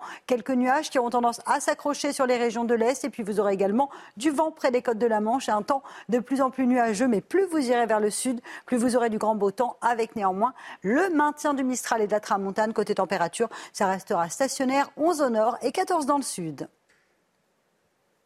Et hop, France par brise. Malgré votre bris de glace, du coup, vous étiez à l'heure pour la météo avec France par brise et son prêt de véhicule. C'est News, il est bientôt 8 h Merci d'être avec nous à la une. Tu vas la fermer, tu vas la fermer. Suspension de séance cette nuit à l'Assemblée. Il y a eu des invectives des députés en surchauffe au moment d'évoquer le retour des soignants non vaccinés contre le Covid. On va vous raconter ce qui s'est passé. Un poulain attaqué par un pitbull et un American Staff dans l'Oise. Les images sont glaçantes. L'animal est gravement blessé. Les chiens divaguaient sans laisse et sans muselière. Les Bleus se préparent avant France-Danemark. Demain, quelle est la composition probable On sera avec Louis Vix, journaliste sport de Canal+, envoyé spécial à Doha, au Qatar, qui sera en direct avec nous dans un instant. Louis, à tout de suite. Le chaos à l'Assemblée nationale, le jour euh, réservé aux aux propositions de la France insoumise. Au cœur des tensions, le débat sur la réintégration des soignants non vaccinés. Des discussions houleuses ont entraîné de nombreuses suspensions de séances. Retour sur une soirée électrique. Augustin Donadieu. Venez, venez, venez. La journée réservée au vote d'un ensemble d'amendements de la France insoumise aura tourné au vinaigre. En minorité dans l'hémicycle, les députés du camp présidentiel ont multiplié les sous-amendements pour empêcher le vote de certains textes. Excédé, le député Olivier Servat s'emporte. Vous, êtes content d'avoir pu trouver euh, une petite mesquinerie euh, obstructive pour ne pas laisser une niche aller jusqu'au bout? Tu vas la fermer. Ah non Non, c'est pas possible. Non, monsieur Servat, Monsieur Serva, non. Chers collègues, chers collègues, on ne peut pas en venir aux invectives de cette manière-là. La séance est suspendue pour cinq minutes. Pas possible. Les tensions se cristallisent autour de la réintégration des soignants non vaccinés. Un texte que les oppositions semblaient en mesure de pouvoir faire adopter contre l'avis du gouvernement. Vous êtes en train de faire une PPL anti-vax, complotiste. Moi, je vous appelle à réfléchir à ce que vous êtes en train de faire. Réfléchissez à ce que vous êtes en train de faire. Ils vous regardent. Monsieur Maillard. Ils vous regardent. Les débats se sont terminés peu avant minuit. Chers collègues, il se fait tard et les esprits s'échauffent. Dans un climat de tension rarement atteint au Parlement. Un peu de respect pour ceux qui restent. Bon, maintenant vous sortez. Voilà, il se fait tard et les esprits s'échauffent. C'est assez bien résumer la, la, situation et résumer ce qui se passait hier soir à, à l'Assemblée nationale. Un poulain grièvement blessé par euh, un molosse. Ça s'est passé lundi dernier dans l'Oise. On a les images.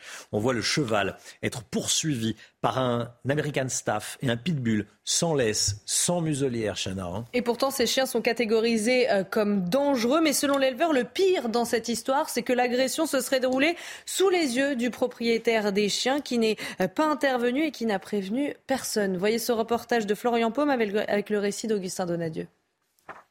L'attaque dure une trentaine de minutes. C'est. C'est difficile. C'est difficile. Ouais, ouais.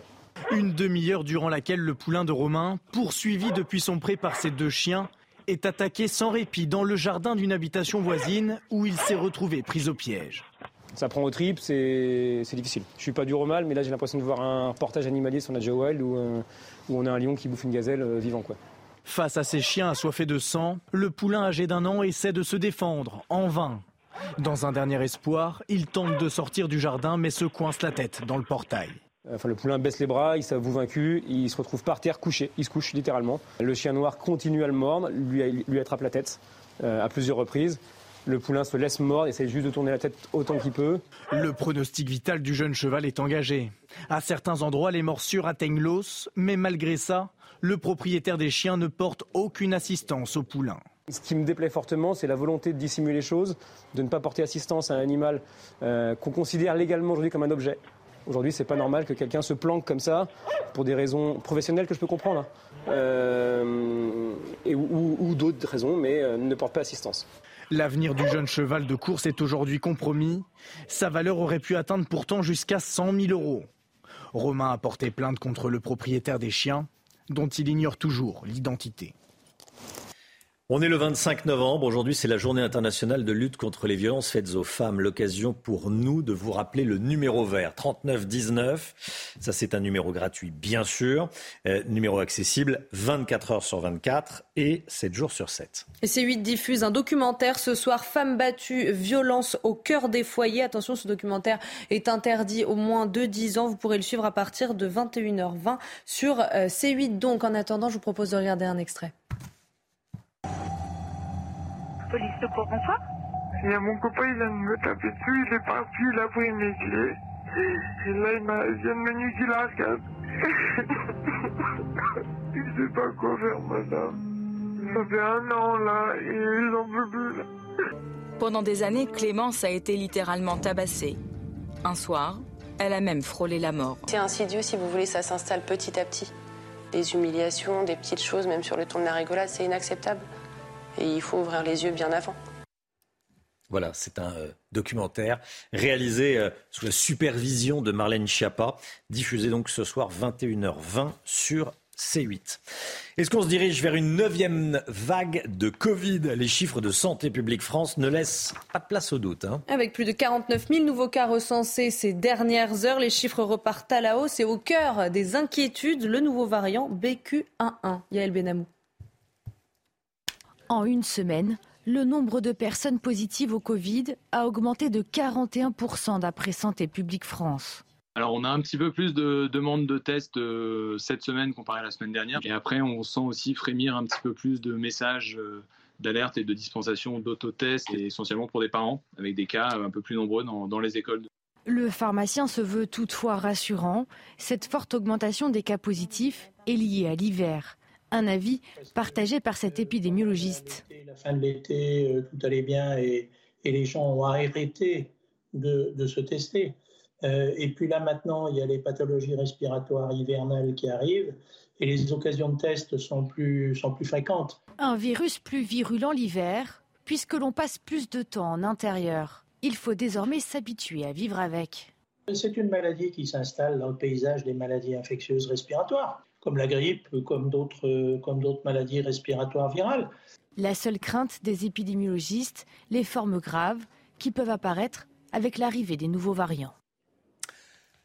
Le deuxième match des Bleus au Qatar arrive à grands pas. C'est demain, 17h, face au Danemark. Louis Vix, en direct avec nous de Doha au Qatar, journaliste sport Canal+. Eh, bonjour Louis. Eh, un match important, plus compliqué que le précédent, demain après-midi face au Danemark. Comment l'équipe de France s'y prépare-t-elle? Et quelles sont les, dernières nouvelles? Est-ce que vous avez des informations, vous qui êtes au plus près de la compétition, bien sûr? Bonjour Romain, bonjour à toutes et à tous. Écoutez, les Bleus vont bien. Euh, ciel bleu d'ailleurs ici sur euh, Doha, ciel bleu également euh, sur l'équipe de France puisque notamment Raphaël Varane va mieux. Il devrait faire son grand retour demain face au Danemark. et ce n'est pas passé inaperçu bien sûr son absence face à, l'Australie. Il a été préservé par le sélectionneur et, vous le savez, si les Bleus veulent aller loin dans cette compétition, il faudra un, grand Raphaël Varane. veille de match donc ici, vous l'avez dit, la sélection danoise qui rappelle des souvenirs douloureux hein, puisque les Danois ont remporté les deux dernières confrontations cette année, euh, dont le dernier match à, Copenhague. Euh, ça avait marqué d'ailleurs l'équipe de France. Alors il y avait beaucoup d'absence, c'est vrai, lors de ce dernier match à, Copenhague, mais quand même, là on est en Coupe du Monde. Il va y avoir un petit sentiment de revanche pour les euh, champions du monde en titre. Et puis surtout, c'est un match décisif, hein, puisqu'en cas de succès, les Bleus valideraient d'ores et déjà leur ticket pour les huitièmes de finale. ce serait bien que ça se passe dès demain, puisque comme ça, ça permettrait, lors du match face à la Tunisie, à Didier Deschamps, de, de faire tourner, de reposer les organismes et d'arriver le plus frais possible, quel que soit l'adversaire, pour les huitièmes de finale. Il y a un petit bémol par rapport aux bonnes nouvelles, euh, c'est l'état de santé de Kingsley Coman, l'ailier du Bayern Munich, qui a écourté la séance d'entraînement hier, euh, touché à l'adducteur droit, a priori rien de grave, rien d'alarmant, et il devrait participer euh, normalement à la séance d'entraînement ici à partir de 16h heure française, et puis tout à l'heure, Romain, à partir de 9h30, on écoutera évidemment comme d'habitude très attentivement le sélectionneur Didier Deschamps et son capitaine Hugo Loris à la veille donc de ce deuxième rendez-vous ici au Qatar. Louis, un mot de Neymar. Neymar qui est sorti sur blessure hier. C'est une nouvelle qui fait énormément parler au, Qatar. La, photo de sa cheville euh, est impressionnante. Hein ah, c'est terrible, c'est terrible. Le, sort, euh, le sort s'acharne. C'est mieux dans ce sens-là pour euh, le Neymar, qui euh, la star du Paris Saint-Germain. vous avez vu cette, image, cette cheville extrêmement gonflée. il faut quand même rappeler que lors de ce match, donc face à la Serbie, remporté de 0 par le Brésil hier soir, il a été touché et il est resté une dizaine de minutes sur la pelouse. sa cheville qui a commencé à, enfler pendant ces, ces 10 minutes-là, après un contact quand même très sévère avec un, un joueur de la sélection serbe. Vous, vous doutez bien qu'ici, et vous le savez, le Brésil est un immense euh, favori, que c'est la dernière Coupe du Monde euh, de Neymar qui aimerait beaucoup en ramener une euh, au pays avant de prendre sa retraite internationale. entorse de la cheville, ça sent quand même pas très bon. Évidemment, tous les médecins de la Seleção sont au plus près et vont être aux petits soins là, du Ney pendant les, prochains jours pour espérer qu'il puisse au moins participer. Alors, les deux prochains matchs, c'est quasiment une certitude qu'il ne pourra pas y être, mais huitième, quart, demi, franchement, on ne sait pas. Il y a un réservoir incroyable de joueurs, mais ce qui est sûr, c'est que ça convoque des, mauvais souvenirs pour Neymar, puisque euh, en 2014, lors de la Coupe du Monde au Brésil, il était sorti, touché très violemment au dos après la victoire face à la, Colombie. Euh, donc oui, Neymar, dans toutes les télés ici, depuis hier soir, euh, où, qu'on soit ici à Doha au Qatar.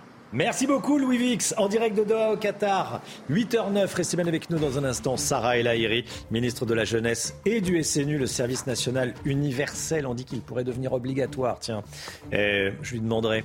Elle est l'invitée de la, de la matinale dans un instant. À tout de suite. Rendez-vous avec Pascal Pro dans l'heure des pros, du lundi au vendredi de 9h à 10h30. C'est News, il est 8h15, bienvenue à tous, merci d'être avec nous. Je reçois ce matin Sarah El Bonjour Madame la Ministre. Bonjour. Secrétaire d'État à la jeunesse et au service national universel dont on va parler dans un instant. Juste après le, le point info, Chana Lousteau. Une marche blanche pour Vanessa une semaine après sa mort. Elle partira de la mairie de Tonins dans le Lot-et-Garonne à 18h30 et ira jusqu'au collège de la jeune fille, là où Romain C, son tueur, l'a enlevée vendredi dernier avant de la tuer. Sa famille, ses camarades et de nombreux anonymes ont souhaité se rassembler pour lui rendre un dernier hommage. Réunion extraordinaire des ministres de l'Intérieur européen aujourd'hui à Bruxelles, au cœur des débats, les flux migratoires. 281 000 entrées irrégulières aux frontières extérieures de l'Europe ont été euh, détectées ces dix derniers mois. Je rappelle que dans notre dernier sondage CSA pour CNews, 77% des Français ont jugé que le gouvernement échoue dans la maîtrise de l'immigration. Et puis la justice enquête sur les comptes de campagne d'Emmanuel Macron. Trois juges d'instruction enquêtent sur des soupçons de financement illégal des campagnes victorieuses d'Emmanuel Macron en 2017 et en 2022. En toile de fond, les relations entre le chef de l'État et son entourage avec le cabinet de conseil américain McKinsey. Sarah El est l'invitée de la matinale. Bonjour Madame la Ministre. Bonjour. Merci d'être avec nous, secrétaire d'État à la jeunesse donc et au service national universel. On va y venir, mais tout d'abord je voulais vous interroger sur euh, d'autres sujets et notamment sur euh, l'Ocean Viking. 234 migrants qui arrivent sur le sol français. Euh, quatre expulsions. Comment est-ce que vous expliquez ce fiasco? Vous savez, l'Ocean Viking, c'est exactement une réponse nécessaire parce que aujourd'hui, le gouvernement italien n'a pas été à la hauteur du droit maritime. Et donc, nous avons accueilli effectivement ce bateau avec une mobilisation de tous. Aujourd'hui, le gouvernement italien qui, avait, qui, a accueilli trois bateaux sur quatre. Oui, mais il y a un pacte européen. Et quand on donne sa parole, ça a de la valeur. Ils ont refusé. On en prend acte. Il fallait, est-ce qu'il fallait laisser ces gens mourir en mer? La réponse est non. En humanité, mais en fermeté aussi. On a commencé à instruire les dossiers, mais la réponse. Mais ils n'étaient plus en danger sur le bateau, sur l'Ocean Viking. Ils étaient en danger sur les bateaux des passeurs, mais pas sur l'Ocean Viking. Ça faisait 20 jours qu'ils étaient sur un bateau avec des enfants et des femmes, et pour certains qui étaient malades. Donc si leur vie était en danger, il fallait à minima accoster pour euh, pouvoir euh, répondre en dignité simplement. Mais soyons, revenons au, cœur, au cœur du sujet. Si aujourd'hui il y a une réunion exceptionnelle des ministres de l'Intérieur au niveau européen. C'est que la réponse, elle doit être européenne. Parce qu'ils sont arrivés, le pacte de solidarité est fait, ils vont aller sur un certain nombre de pays et d'États. Mais tout ça nous amène au sujet de l'immigration. On va y venir, Madame la Ministre, mais euh, 77% des Français estiment que le gouvernement ne maîtrise pas l'immigration. Sondage euh, CSA pour CNews qu'on a révélé cette semaine. On se demande pourquoi c'est pas 100%, parce qu'effectivement, de fait, le gouvernement, et pas que le vôtre, les précédents également, ne maîtrise pas l'immigration. 234 personnes qui forcent la porte d'entrée de la France et on n'en expulse que 4. Non, vous savez, nous, on n'a aucun tabou. On n'en expulse pas que 4. La réalité, c'est que depuis l'arrivée du ministre de l'Intérieur, Gérald Darmanin, il y a une volonté ferme, même très ferme, de raccompagner chez eux tous les euh, étrangers délinquants. Et les chiffres sont là.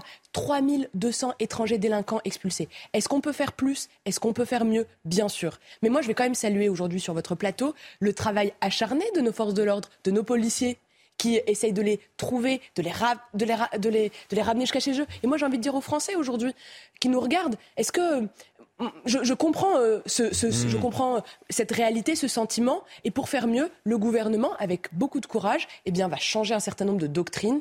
Par exemple, euh, le fait de raccourcir les délais, parce qu'aujourd'hui c'est un sujet de délai, de permettre de raccourcir de 12, de 12 à 4 les règles pour permettre de faire des recours. Mais en réalité, personne n'y croit. On le voit là. Euh, on, en a l'exemple flagrant. On l'a sous le nez. 234 euh, personnes qui, rentrent illégalement sur le territoire. On nous dit, vous allez voir ce que vous allez voir, on va les sélectionner. Il y en a quatre qui sont expulsés. Mais c'est pour ça que nous avons besoin. Donc ça, ne fonctionne pas. Donc ça ne, la réalité euh, contredit ce que dit le gouvernement, contredit la parole officielle. la parole officielle est très simple et très claire. Est-ce que c'est facile d'expulser un étranger? Non. Est-ce que notre priorité, c'est d'expulser les étrangers délinquants? Oui. Et d'expulser plus largement ceux qui n'ont rien à faire sur notre territoire La réponse est oui. Est-ce que nous avons besoin d'outils nouveaux, législatifs? Oui, bien sûr, et c'est pour ça que le ministre de l'Intérieur, euh, Gérald Darmanin, présente un texte de loi. Après, je vais, être un peu, un peu clair. Quand vous attrapez une personne et qu'elle vous dit, elle vous ment trois fois, quatre fois, cinq fois, et que finalement, dans les fichiers, on l'a sous 13 noms différents. Le pire, c'est qu'elle vous dit qu'en plus, elle est mineure et qu'elle a 16 ans.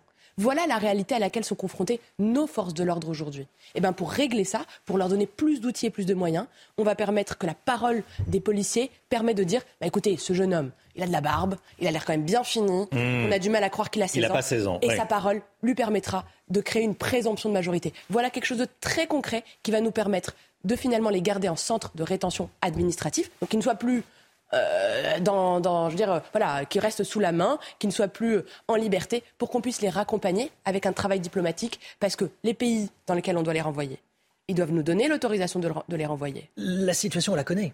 Eh oui, on la connaît. mais les outils sont en train d'évoluer.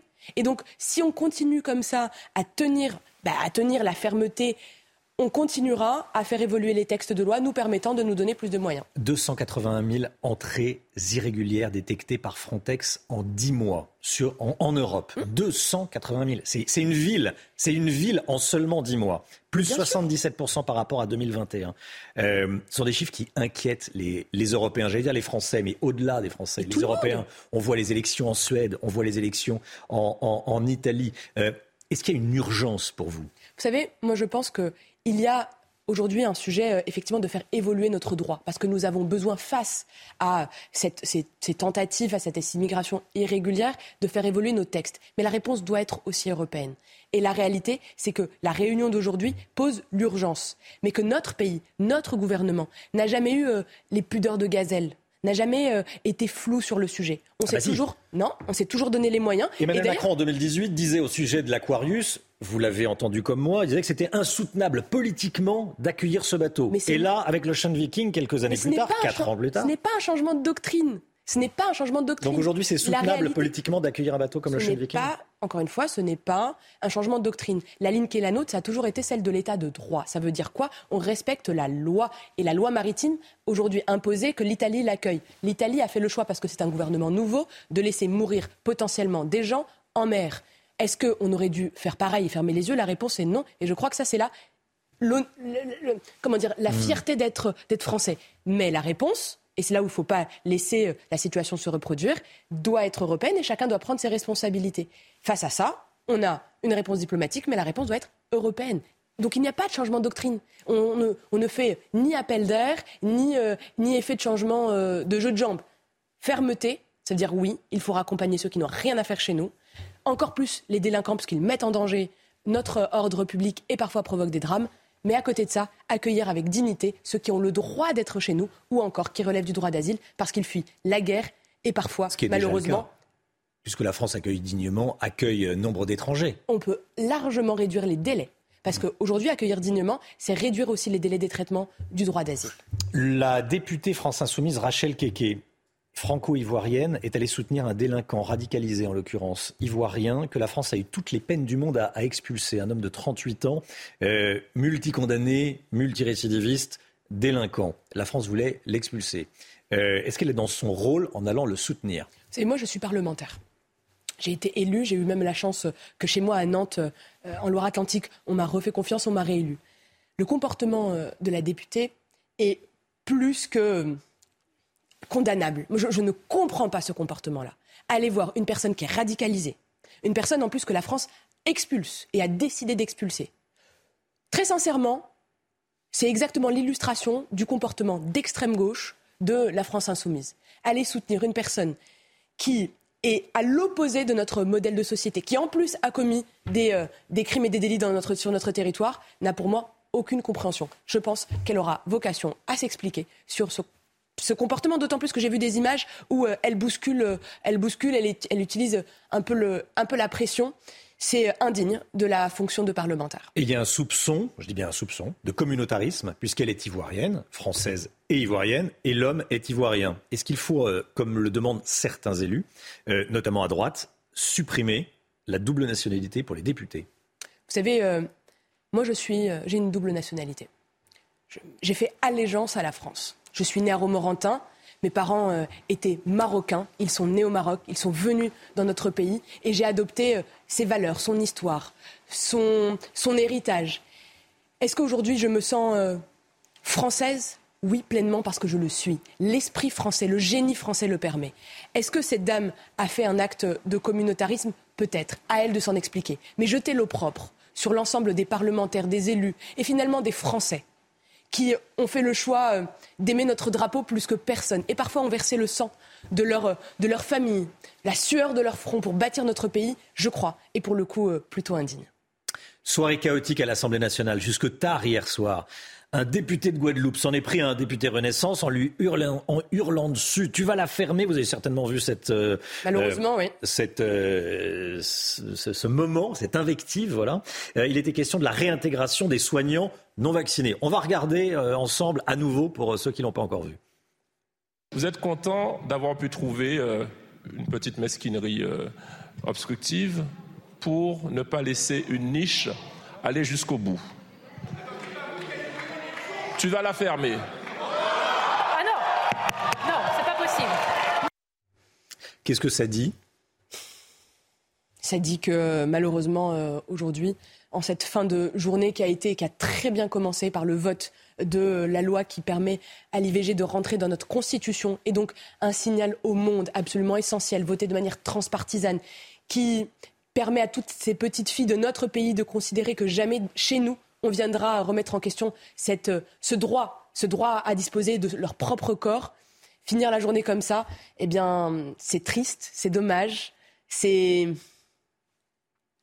moi, ça me fait un peu de peine. Ça vous fait votre peine, j'ai l'impression. Oui, parce que c'est mon, c'est mon assemblée, j'y ai siégé, j'y tiens. Et quand je vois, euh, quand je vois euh, voilà, des, des expressions de ce type, ça montre bien que les esprits s'échauffent. Mais malgré ça, à l'Assemblée nationale, on a un devoir d'exemplarité. On ne se représente pas que soi-même. Vous savez, quand on s'habille, on se met propre pour aller à l'Assemblée, c'est parce qu'il y a des gens derrière qui nous ont fait confiance. Et c'est leurs paroles, c'est nos territoires qu'on représente. Donc on, on garde ses nerfs, on, on les met au congélateur s'il faut, mais on se comporte correctement. On parle correctement. On ne s'invective pas, on ne s'insulte pas. Et on prend le temps euh, de la compréhension réciproque et ensuite on vote. On nous a demandé de décider, de choisir, mais c'est par, euh, par la volonté du peuple qu'on est là-bas. Ben, il faut être à la hauteur de cette confiance et de cette responsabilité. Qu'est-ce qu'on dit à nos enfants qui regardent, pour le coup, les débats? La justice a ouvert deux informations judiciaires soupçonnant, soupçonnant, euh, du favoritisme au profit du cabinet McKinsey, euh, cabinet de conseil américain. Les comptes de campagne d'Emmanuel Macron vont être passés au crible. Euh, C'est une enquête sensible s'il en est. Un commentaire Vous savez, moi je ne commande jamais des, des procédures de justice qui sont en cours. Euh, L'Élysée, je crois, s'est exprimé. Il y a eu un, un communiqué de presse également En disant que la justice du faire parquet. son travail. Exactement, donc euh, il n'y a aucun commentaire à, à apporter. Moi j'ai confiance dans la justice de mon pays. Euh, je crois à l'état de droit, c'est-à-dire que la loi s'applique pour tout le monde de la même manière. Donc euh, on verra la suite euh, de ces, de ces investigations.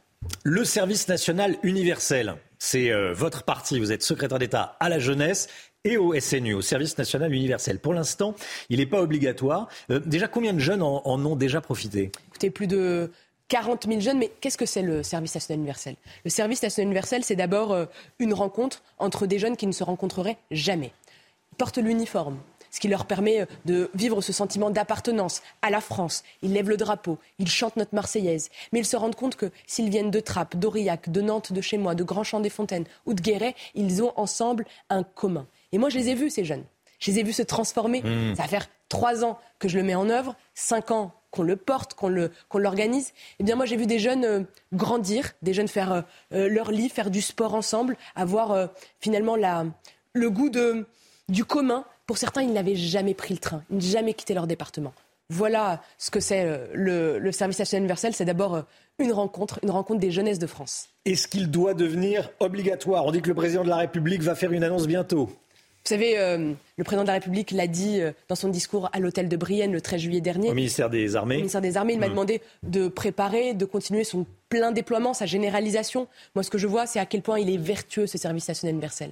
Il permet de la mixité. euh, mixité territoriale, il, mixi- il permet à nos, à nos jeunes de vivre ce patriotisme qui nous manque tant. Ce que je sais, c'est qu'il est bon pour eux, il est bon entre eux et il est bon pour notre pays.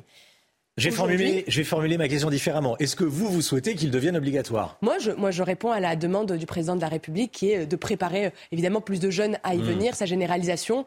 Je crois à la force euh, de l'engagement, je crois au goût de l'effort, je crois finalement à ces rencontres qui permettent d'aller chercher le meilleur dans chacun de soi. Mais surtout, je crois à la force morale de notre pays. Et la force morale, c'est la capacité de répondre aux défis aujourd'hui qui fracturent notre société. De répondre euh, à ce qui se passe, par exemple, euh, en Ukraine, avec euh, cette création d'esprit d'un peuple de France, le réveiller, le renforcer. Je crois aussi euh, à l'égalité des chances, celle qui va permettre à chaque jeune d'avoir accès à un médecin, les bilans d'illettrisme, de découvrir notre patrimoine. Mais pour répondre à votre question, le président de la République aura l'occasion de s'exprimer. Quand? Bientôt. Bientôt. Il l'a rappelé encore à Toulon quand il a présenté la revue stratégique.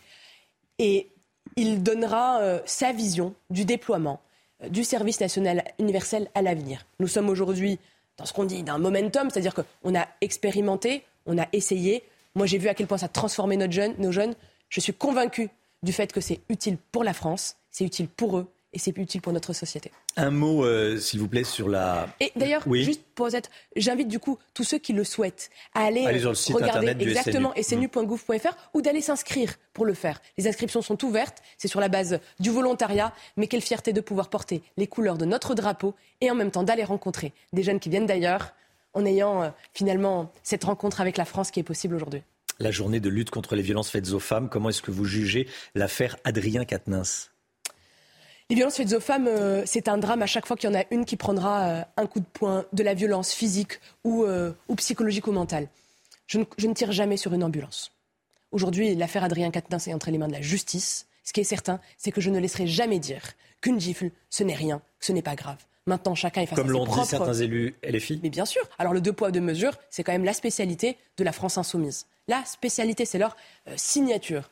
Moi, ce que je vois, c'est qu'aujourd'hui, il y a des drames. Ça mène à des drames. Il y a des femmes qui perdent la vie. Il y a des enfants qui voient leur maman, souvent, se faire taper, se faire violenter, se faire insulter. Dans notre pays, ça n'a pas sa place. Alors oui, c'est la priorité de notre quinquennat, c'est la grande cause de notre quinquennat. Et tant qu'il y a une femme qui continue à se faire insulter, violenter dans son foyer, il y aura à côté d'elle des policiers, des gendarmes. C'est en renforçant leurs moyens qu'on euh, qu'on protège euh, ces femmes. Il n'a pas été condamné. Euh, Est-ce qu'il peut siéger encore à l'Assemblée nationale Il est député? Vous savez, euh, c'est euh, qu- quasiment l'onction du peuple qui lui a donné le droit d'aller sur et l'honneur d'aller sur les bancs de l'Assemblée nationale. Mais c'est aussi un responsable politique. C'est à lui de décider. Ce qui est certain, c'est que j'ai vu que son groupe parlementaire, la France insoumise, changeait quasiment de position et de décision tous les euh, 72 heures. Ce qui est certain, c'est qu'il a reconnu les faits. Ça veut dire quelque chose et il a levé la main sur sa femme. Merci Sarah El Haïry. Euh, le 39-19, c'est important si euh, vous êtes témoin, si vous êtes vous-même victime de violence, vous appelez le 39-19, que vous soyez une femme victime de violence ou un homme victime de violence. à fait. euh, car ça existe également dans les, dans les couples. Merci beaucoup Madame la secrétaire d'État à la jeunesse et au service national universel Universel. d'être venue ce matin sur le plateau de la matinale. Bonne journée à vous. C'est News, il est 8h34. Voilà, tout le monde s'installe autour de la table. Merci d'être avec nous. 8h34, l'équipe de la matinale est là. On est avec Chana Lousteau, on est avec le docteur Millot, Gauthier Lebret et avec euh, également Saïd El Abadi et avec Lomic Guillot pour l'écho. On en parlait à l'instant. Euh, on est le 25 novembre. C'est la journée internationale de lutte contre les violences faites aux femmes. Et on a rencontré une femme victime de violences conjugales. Son ex-conjoint est sorti de prison et malgré les interdictions de la justice, il essaye quasi quotidiennement d'entrer en contact avec elle. Et vous allez voir qu'aujourd'hui, Morgane et ses enfants vivent dans la peur. Voyez ce reportage de Michael Chailloux. Elle vit maintenant à 400 km de son ex. Il aura fallu 10 ans de violence conjugale et trois plaintes contre le père de ses deux enfants pour qu'enfin Morgane quitte le foyer, elle qui était totalement sous emprise. J'ai été hospitalisée euh, deux fois. Euh, la première fois, euh, j'ai eu un petit traumatisme crânien et j'ai failli perdre l'usage de mes jambes Suite à des coups? Suite à des coups, sauf que j'avais raconté à tout le monde que j'avais glissé sur des caillebotis devant chez moi. C'était faux. Moi, je ne pouvais plus vivre ça, de me faire frapper, euh, humilier devant mes enfants.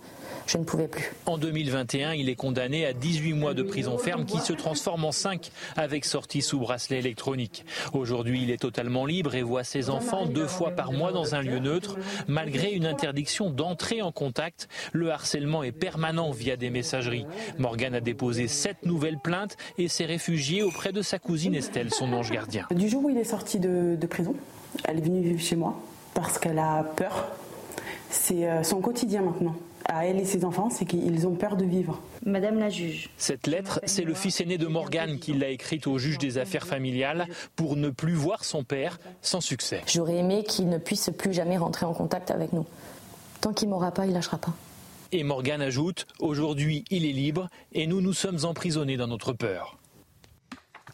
Voilà, je vous redonne le numéro de téléphone 3919, c'est important, numéro accessible 24 heures sur 24 et 7 jours sur 7. Et puis ce soir sur C8, documentaire euh, exceptionnel, Femmes battues, violence au cœur des foyers. Il s'agit d'un documentaire euh, réalisé sous la supervision de Marlène Schiappa à partir de 21h20 sur C8.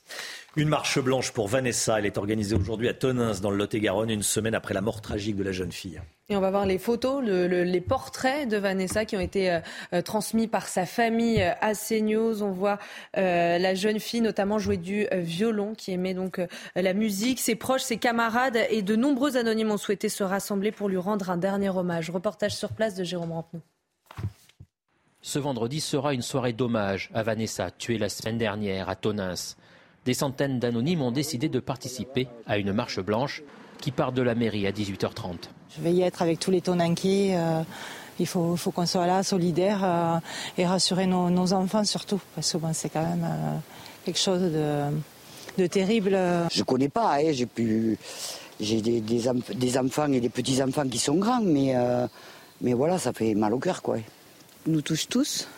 moi, j'ai ma fille qui est dans le même collège que la petite. Et euh, ben, ce jour-là, ma fille n'a pas été à l'école. Ils prennent le même chemin, on habite à côté. Donc euh, je me dis que ça aurait pu être arrivé à n'importe qui. Dès lundi, la municipalité a entendu le besoin de rassemblement de la population. Cette marche se rendra jusqu'au collège où la jeune fille était scolarisée. Il y a un besoin, oui, évidemment, parce que, euh, comme on l'a dit aussi, les gens se sentent concernés. Ça aurait pu être ma, fille, ça aurait pu être ma, ma sœur. voilà, pour nous, c'est un enfant de notre ville. Une messe est elle aussi organisée à 17h30 avant la marche blanche à l'église Notre-Dame de Tonins. Un poulain grièvement blessé par euh, un molosse. Ça s'est passé lundi dernier dans l'Oise. On voit le cheval être poursuivi par un American Staff et un autre chien, un pitbull, sans laisse, sans muselière. Pourtant, ces chiens sont considérés comme dangereux. On ne les laisse pas divaguer. Voilà ce qui s'est passé. Le, cheval, le poulain en l'occurrence, est dans un état grave et euh, il est entre la vie et la mort. On était en direct à 7h10 avec son propriétaire. Et comme tous les matins, on vous consulte, on vous donne la parole dans la matinale. Ce matin, on vous pose cette question. On vous a montré ces images de cette agression. Alors, est-ce que selon vous, il faut être plus sévère à l'égard des maîtres, des maîtres euh, de chiens jugés dangereux, tenus sans laisse et sans muselière? Écoutez vos réponses, c'est votre avis. J'adore les chiens, mais j'adore aussi les chevaux. Et je pense que si un chien est dangereux, par définition, il faut le tenir en laisse. Ça paraît tellement. Il aurait pu dévorer un enfant et ça aurait été encore plus dramatique. Mais c'est déjà très très embêtant qu'il ait dévoré des chevaux. Je pense qu'il faut être responsable quand on a un animal, oui. Quand ils sont chez eux, ils font ce qu'ils veulent, mais quand ils sont à l'extérieur, il faut qu'ils aient une muselière et qu'ils soient tenus en laisse. Ce sont des chiens dangereux et qu'on n'est jamais sûr de leur réaction. Face aux menaces de la mairie de Paris, les opérateurs de trottinettes électriques en libre service prennent les devants. Ils ont présenté une série de mesures, notamment pour verbaliser plus facilement les utilisateurs ayant des comportements à risque. On en a tous vu des euh, utilisateurs de trottinettes aller à, à toute allure sur les trottoirs. Alors parmi ces mesures, parmi ces mesures, l'immatriculation des engins et le scan de la carte d'identité avant usage. Alors qu'en pensez-vous? On est allé vous poser la question. Voyez ce reportage de Charles Pousseau avec le récit de Barbara Durand. Ce genre de comportement, bientôt plus facile à verbaliser. Dès la semaine prochaine, toutes les trottinettes électriques en libre service à Paris seront immatriculées. Les utilisateurs devront également scanner leur carte d'identité pour utiliser ce moyen de transport, deux mesures qui divisent. Il y a beaucoup d'adultes qui se comportent euh, pas, pas mieux que de mineurs, donc euh, je suis suis pas forcément rassuré a priori. Je trouve ça bien qu'il y ait des plaques d'immatriculation sur les trottinettes parce qu'au moins, euh, si jamais il y a des choses qui sont pas faites bien, euh, on saura qui les a faites. Chaque fois qu'il y a un petit incident, euh, il y a une imprudence et l'imprudence restera imprudence. Ces nouvelles règles font partie d'une série de 11 propositions, toutes formulées par les opérateurs de ces engins qui veulent renforcer la sécurité des utilisateurs comme celle des piétons. On souhaite aujourd'hui qu'il y ait un usage responsabilisé, responsabilisant de, nos clients, des usagers qui, euh, utilisent nos services tous les jours. Euh, et donc, si les personnes qui ne nous utilisent pas de manière responsable ne souhaitent plus nous utiliser, euh, il n'y a pas de problème. Avec ces mesures, les trois exploitants espèrent voir leur contrat renouvelé d'ici le mois de février. La capitale compterait environ 15 000 trottinettes électriques en libre service. J-1 avant la deuxième rencontre, le deuxième match des Bleus à Doha au Qatar pour la Coupe du Monde. Eh, Saïd El Abadi avec nous. Saïd, euh, rencontre ô combien importante demain face au Danemark Complètement. Après sa victoire contre l'Australie en ouverture, les Bleus peuvent engranger une deuxième victoire consécutive dans ce mondial. en cas de victoire, les Bleus contre le Danemark, cette victoire justement, conjuguée à un match nul contre, euh, entre la Tunisie et l'Australie, les Bleus seraient assurés d'être qualifiés pour les huitièmes de finale et surtout ils finiraient premiers de leur groupe. Et ça, c'est une bonne chose. Didier Deschamps euh, devrait renouveler la composition de son équipe euh, comme, la même composition d'équipe, à quelques exceptions près, surtout une, Jules Koundé qui pourrait remplacer Benjamin Pavard. Benjamin Pavard qui était un peu en difficulté contre l'Australie. En tout cas, on le saura dans, la journée puisque Didier Deschamps sera en conférence de presse tout à l'heure. Neymar, lui, est sorti sur blessure hier. Euh, c'est une nouvelle qui fait beaucoup parler au Qatar, bien sûr. On va regarder l'image, c'est impressionnant. Hein. Ah, très grosse inquiétude en effet pour le, Brésil. Neymar a été touché lors de la victoire de la Seleção contre la Serbie 2-0. Et là, vous le voyez sur cette image, il s'agit d'une grosse entorse à la cheville droite. Pas encore d'indisponibilité annoncée, mais euh, les deux prochains matchs, normalement, il ne jouera pas. En d'autres termes, repos et frigo. On a, un, on, a on a un médecin sur le plateau, docteur Millot. Qu'est-ce que vous en dites, vous? Les chevilles sont bien assurées.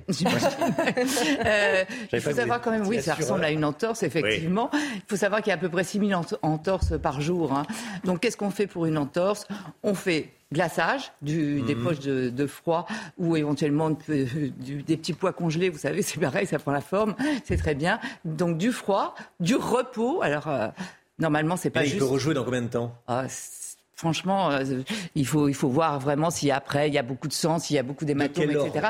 Euh, plusieurs semaines. Hein, sans, ah. si, on, si on respecte la règle, c'est quand même au moins. la Coupe du Monde, ça s'arrête le 22, voilà, 18, décembre. 18 décembre Mais après, c'est très difficile euh, de juger. Il faut, il faut être sûr qu'il n'y ait pas d'arrachage. Il faut être sûr, voilà, faut voir si les fibres ont été vraiment déchirées ou pas. Mais sinon, c'est le repos. Et puis, ça va lui faire mal. Hein. Donc plusieurs semaines. Donc c'est pas. Le traitement, le traitement de toutes les entorses. Là, je m'adresse aux 6000 personnes qui sont en train de souffrir du une entorse, puisqu'il y en a 6 000 chaque jour, c'est du froid, du repos, les jambes en l'air et euh, une contention euh, pour bien maintenir la, cheville. Voilà.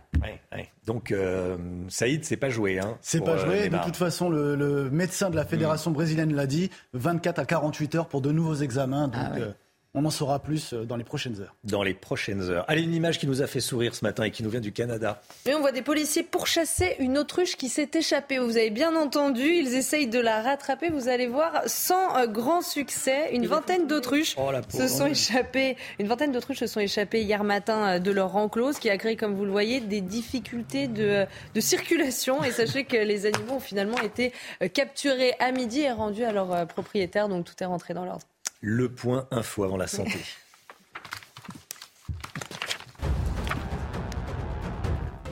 Réunion extraordinaire des ministres de l'Intérieur européen aujourd'hui à Bruxelles, au cœur des débats, les flux migratoires. 281 000 entrées irrégulières aux frontières extérieures de l'Europe ont été euh, détectées ces dix derniers mois. Je rappelle que dans notre dernier sondage CSA pour CNews, 77% des Français ont jugé que le gouvernement échoue dans la maîtrise de l'immigration.